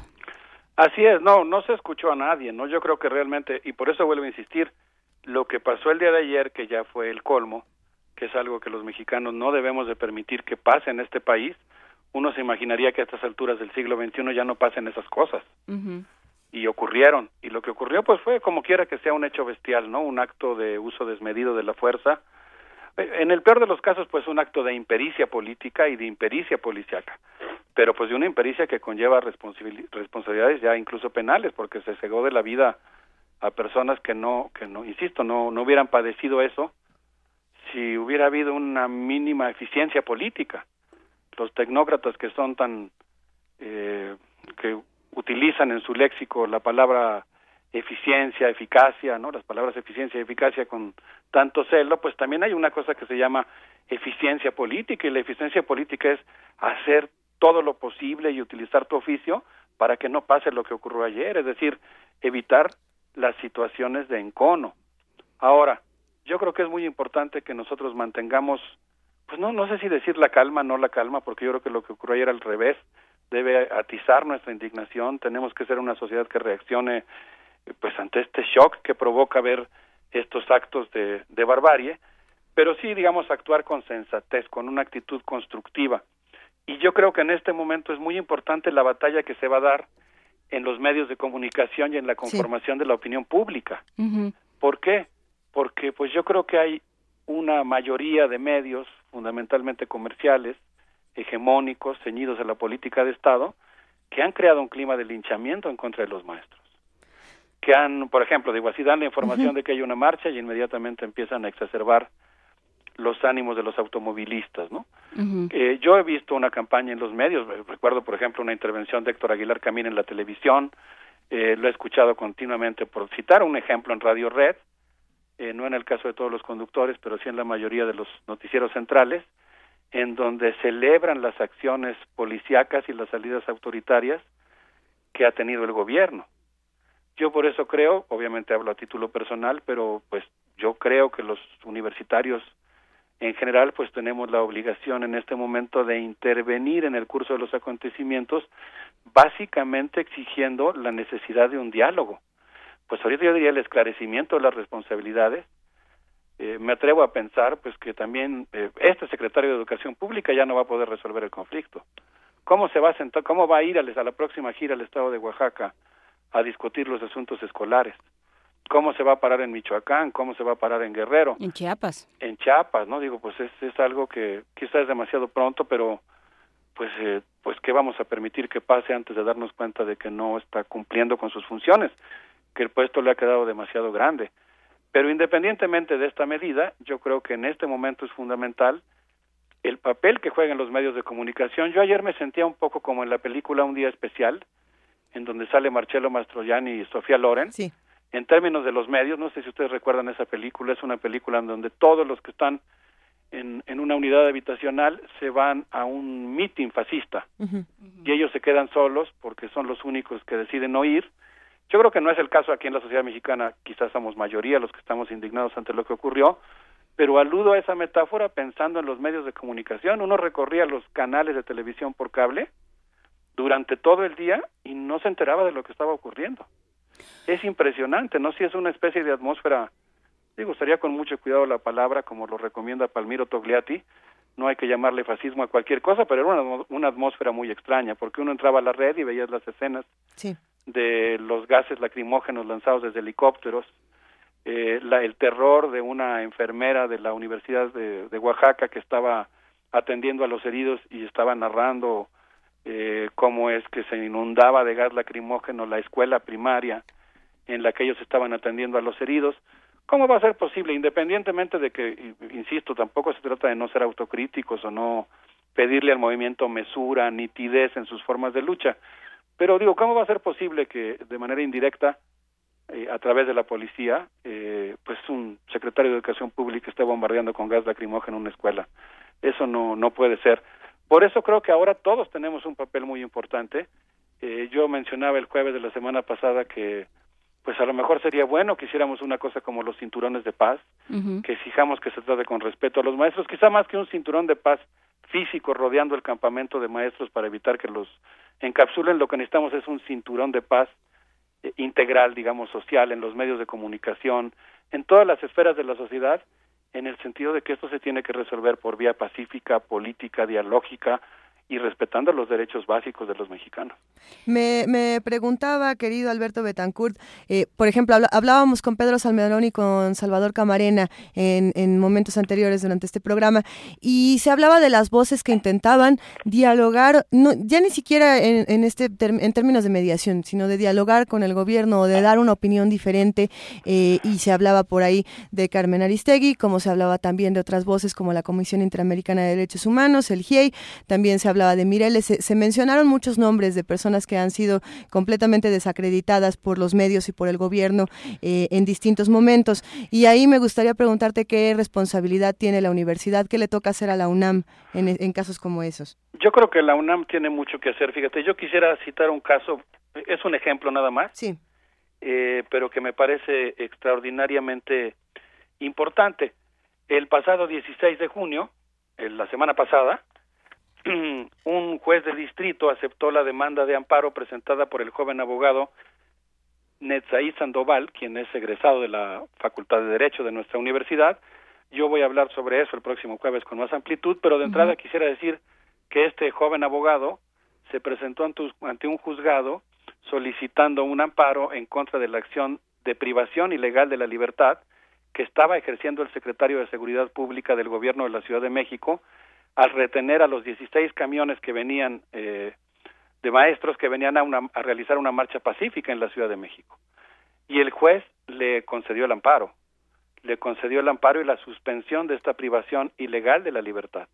A reserva de que hablemos con más detalle de esto que me parece que es extraordinariamente simbólico, yo creo que los universitarios desde sus distintos campos, desde sus distintas disciplinas, pues ahora tenemos mucho que hacer en términos, yo diría, en primer lugar, de informar sobre lo que ocurrió, de romper esta atmósfera. Es que fíjate que lo más preocupante, Luisa, es que yo creo que en algún momento, pues eh, muchos medios están tratando de generar una especie de consenso de que es legítimo y legal eh, reprimir a los maestros. Y yo creo que nuestra primera tarea como universitarios, pues, es eh, exigir que no se suspendan las garantías y que se informe y se reconstruya lo que ocurrió. Creo que ahorita un muro de silencio sería una forma de complicidad contra esto que de algún punto que desde un punto de vista pues puede considerarse como una suspensión de garantías. Ayer que estaba yo realizando llamadas eh, pues para preguntar qué es lo que estaba ocurriendo, para ver quién tenía información, para saber cómo estaban reaccionando los actores políticos, tuve oportunidad de hablar con Virgilio Caballero, con el periodista Virgilio Caballero, y él incluso decía que pues en cierto sentido lo que ocurrió ayer pues eh, evocaba una dictadura, ¿no? Evocaba la suspensión de garantías y que era completamente inaceptable. Por eso creo que los universitarios tenemos mucho que hacer, sobre todo enfatizando la importancia que tiene el diálogo en la resolución de los conflictos. Eh, yo creo que en ese sentido, pues de, las diversas disciplinas, profesiones, facultades de nuestra universidad, pues eh, tenemos que hacer todo lo posible para construir un clima que sea absolutamente intransigente en la defensa de los derechos humanos, en la defensa de la vida, en la defensa del carácter de ciudadanos, eh, en la defensa de los espacios democráticos de discusión, eh, en eso ser intransigentes y que al mismo tiempo pues ser muy creativos, muy flexibles, en imaginar todo tipo de soluciones que impliquen exigirle al gobierno que respete a los maestros, que resuelva el asunto mediante la instauración de una mesa de diálogo. A mí me llamó mucho la atención y lo pondría también como ejemplo de lo que pueden hacer los universitarios, el documento extraordinario que presentaron una gran cantidad de intelectuales eh, mexicanos e internacionales exigiendo el diálogo, el cese a la represión. Es un documento que fue pues encabezado por don Pablo González Casanova, por Miguel Concha, por Anester Ceseña y por una gran cantidad de, académicos también eh, de distintos países del mundo, ¿no? Ahora es un asunto ya que se ha convertido también en una noticia mundial. Sí, por supuesto, ¿no? y, un país en el que los maestros y los médicos eh, eh, piden justicia y, lo piden de y, que se entiende además que se, que se convierte el discurso, porque yo creo que los medios hemos tenido mucha responsabilidad, se convierte en una cosa de bandos, pues no, no hay solución posible, ¿no? No es un asunto de bandos, no es un asunto de quién se lleva la razón, ¿no? Perderíamos todos, ayer perdimos todos. Así es. Entonces no puede ser así. Estoy completamente de acuerdo contigo. Eh, yo, desde luego, simpatizo con la lucha que han librado los maestros. Me parece que juega un papel fundamental en la construcción de un proceso educativo, de un consenso en torno a lo que se requiere en el sistema educativo, pero coincido contigo, necesitamos superar los relatos maniqueos, ¿no? Necesitamos tener una lectura, digamos, vamos a decirle así, un tercer actor, ¿no? Que, que enfatice la importancia del diálogo. Y, y, en ese sentido, pues yo creo que sí es muy importante ahora que eh, se construya esa necesidad, ¿no? Es, es, decir, que se insista en que lo que pasó ayer era perfectamente evitable. Sí. No es el resultado natural de la terquedad de los maestros, es el resultado natural de una política que no considera sujetos a quienes tendría que darles la voz. Precisamente. de una política que no sabe hacer política. ¿No? Porque la política es diálogo y la política es que ganemos todos y que se privilegie a los que más necesitan. Y ahorita quien más necesita es quien está perdiendo más. Así es, no, mira, yo creo que el oficio político consiste en que va, vamos a suponer, desde luego no es mi postura, vamos a suponer, no es el caso que incluso los maestros estuvieran en una actitud irracional, que estuvieran muy enojados y que, pues oye, un, alguien que tiene un mínimo de oficio político, voy a usar la palabra es un decir, pero pues en todo caso trata de desactivar el conflicto, uh -huh. de tratarlos con respeto, de tenderles puentes, de abrir caminos de negociación. Mira, voy a pensar incluso en un político maquiavélico, ¿no? Alguien que esté tratando de ganar tiempo, de de, de hacer eh, que corran los, las semanas para implantar su política mientras tiene por ejemplo sí pero pero digamos pues a uno político maquiavélico hace todo lo que está en sus manos para evitar el derramamiento de sangre aún el más eh, inexperto político incluso malvado de esta de esta naturaleza pues hace todo lo que pueda para evitar que le estalle una bomba en las manos lo que ocurrió ayer yo espero que sea motivo de una reacción popular y nacional como la que ocurrió cuando cuando los lamentables hechos de de Ayotzinapa, ¿no? Es decir, que, que, que sea algo que sacuda a la sociedad mexicana. Yo estaba muy indignado, muy preocupado el día de ayer, estaba tratando de, de informarme, de reconstruir lo que ocurrió, voy a seguir en esa tarea de aquí al jueves, uh -huh. pero en ese camino pues decidí ir al, al pequeño mitin al que estaban convocando algunos ciudadanos afuera de Televisa Chapultepec, en el camino me encontré con la marcha de los maestros, sí. qué, qué conmovedor ver a los maestros, me tocó eh, caminar digamos al lado de los maestros de Chiapas, diga, tú los ves, o sea, son definitivamente son maestros, los ves a pesar de las condiciones en las que están todos limpiecitos, muy bien organizados, marchando los hombres a los lados en el exterior y las mujeres al centro, el ánimo que tienen, definitivamente se trata de maestros, esta campaña que han hecho de, de que son acarreados, de que están ahí porque están chantajeados. Mira, la violencia empieza por eso y ese, ese, es, ese es, Así es el asunto que tenemos que tomar en cuenta en los medios de comunicación. Si un medio de comunicación está diciendo que son acarreados. Si un medio de comunicación está diciendo que están ahí porque los llevan a la fuerza, que están pagando cuotas, es decir, si está desvirtuando completamente la verdad, pues está creando en el terreno simbólico la preparación, la justificación de la represión. Ayer yo vi las muestras de simpatía de los automovilistas, creo que en toda mi vida nunca había visto una manifestación que recibiera tantos claxonazos de apoyo, parecía que había triunfado la selección nacional, fue algo impresionante y conmovedor ver la inusitada cantidad de automovilistas que apoyó el día de ayer la marcha y me imagino que pues era producto de ya de la reacción específica de lo que ocurrió el domingo.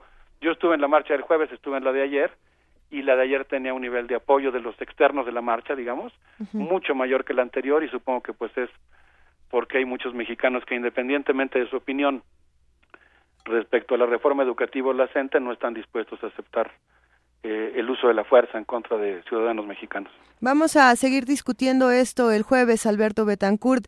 Eh, sí, para, para, para continuar con, con, algo que definitivamente no va a terminar el día de hoy. Nos gustaría preguntarte, Pedro Salmerón nos hizo eh, diversas recomendaciones de lectura para, para días como estos, para entender los movimientos de la gente, para entender por qué las cosas han, se han movilizado para este lado. Cuéntanos, por favor, ¿qué nos recomendarías leer en un día como hoy?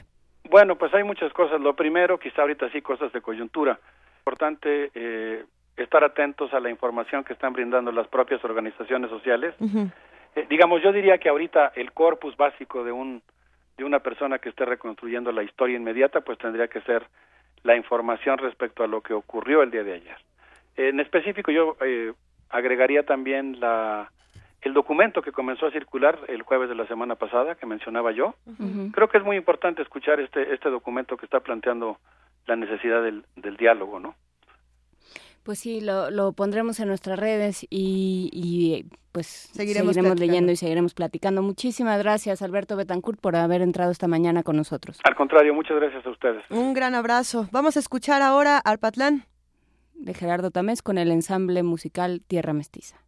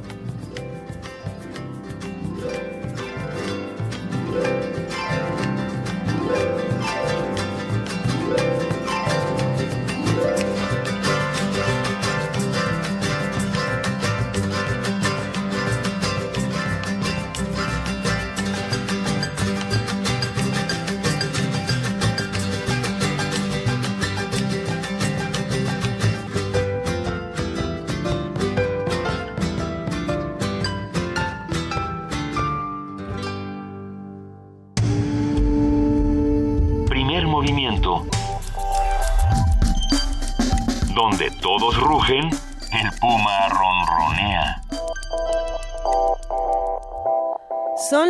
la mañana con 51 minutos de este lunes 20 de junio. Estamos en Twitter en arroba PMovimiento, en Facebook en Diagonal Primer Movimiento UNAM, en el teléfono 55 36 43 39 y para correos más largos donde nos quieran compartir sus opiniones, estamos en Primer Movimiento UNAM arroba gmail.com. Recibimos muchísimos tweets, muchísimos comentarios en Facebook y llamadas telefónicas. Trataremos de compartir algunos. Sí, el tema central el día de hoy ha sido la educación, ha sido la CENTE y lo que ha ocurrido con estos actos lamentables de violencia por parte de las autoridades. Y estamos aquí discutiéndolo, Juana Inés. Y sobre todo ha sido cómo nos sentamos a dialogar y cómo nos sentamos a recomponer este país, ¿no? Eh, y cómo nos sentamos a construir un país donde quepamos todos, porque si lo seguimos pensando como una suma de fragmentos y de opiniones y de necesidades de imponer mi opinión sobre la de otros, pues entonces nunca vamos a llegar a nada. Pero... Pero algo va a pasar en este momento. ¡Ay, sí! ¡Ya pasó!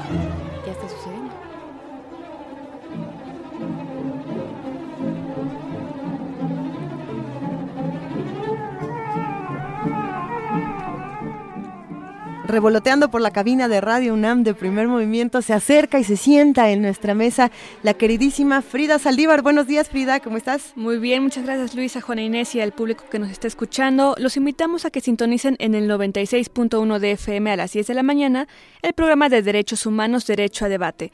A las 13 horas el espacio informativo Prisma RU y a la 1 de la mañana testimonio de oídas la música en voz de sus creadores. En el 860 de AM, en la llave, la clave, la nave, el ave del tiempo, los invitamos a escuchar a las 11 de la noche El jardín de senderos que se bifurcan de Jorge Luis Borges, es la primera parte. O sea, apenas empieza a bifurcar el jardín. Exactamente. Apenas empieza a poner, ya, luego se pone muy raro, o sea, empieza raro, pero ya luego, empieza, se pone empieza raro y con emperadores japoneses y ya luego se pone todavía todavía más extraño. Ya tenemos eh, ganadores de los, de los ejemplares de Luis Felipe Rodríguez Jorge, El Polvo Infinito, su discurso de ingreso al Colegio Nacional, con la respuesta de Manuel Peinbert Sierra, de quien habla también en el discurso y que dice que tuvo un, un lugar importante en su paso por la universidad. ¿Quiénes son los ganadores, Frida? En Twitter es Alberto Vladimir García Paz, Jaime Aguirre a la Triste, Brenda Rocío Fernández a la Triste, Cristina González Reyes y Adriana Angélica Camacho. En Facebook es Francisco Javier Díaz Ortiz, Saúl Adrián Cervantes Fuentes, Francisco González Salazar, Román y Piña Chacón y Laura Legorreta Díaz.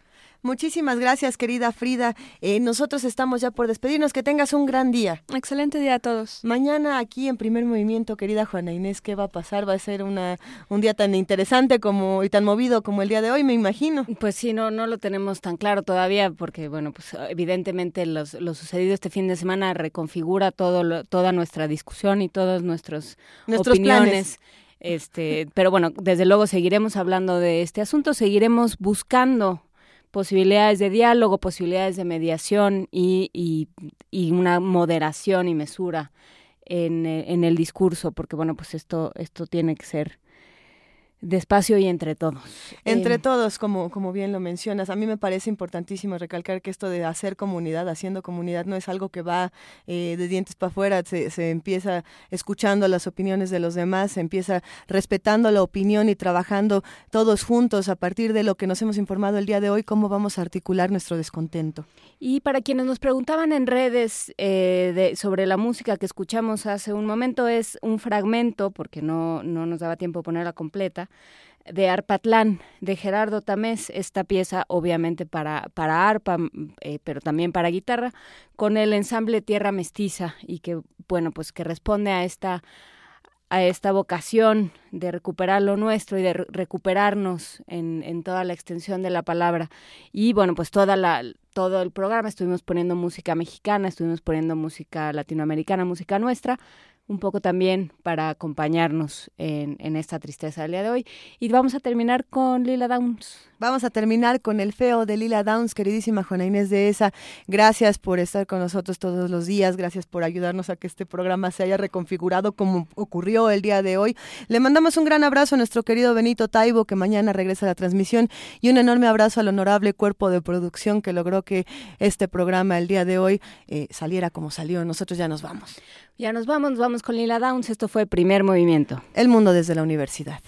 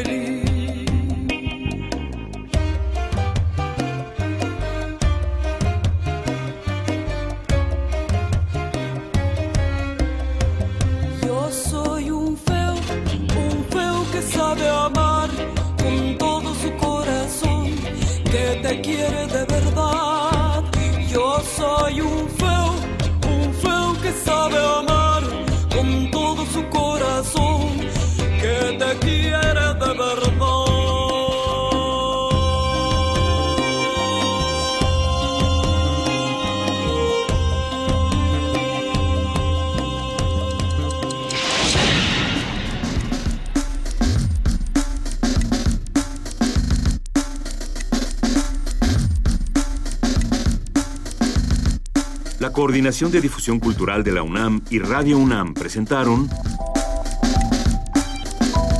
Primer Movimiento.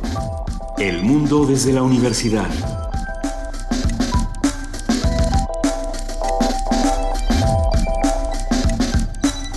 Coordinación de invitados Amalia Fernández y Miriam Trejo.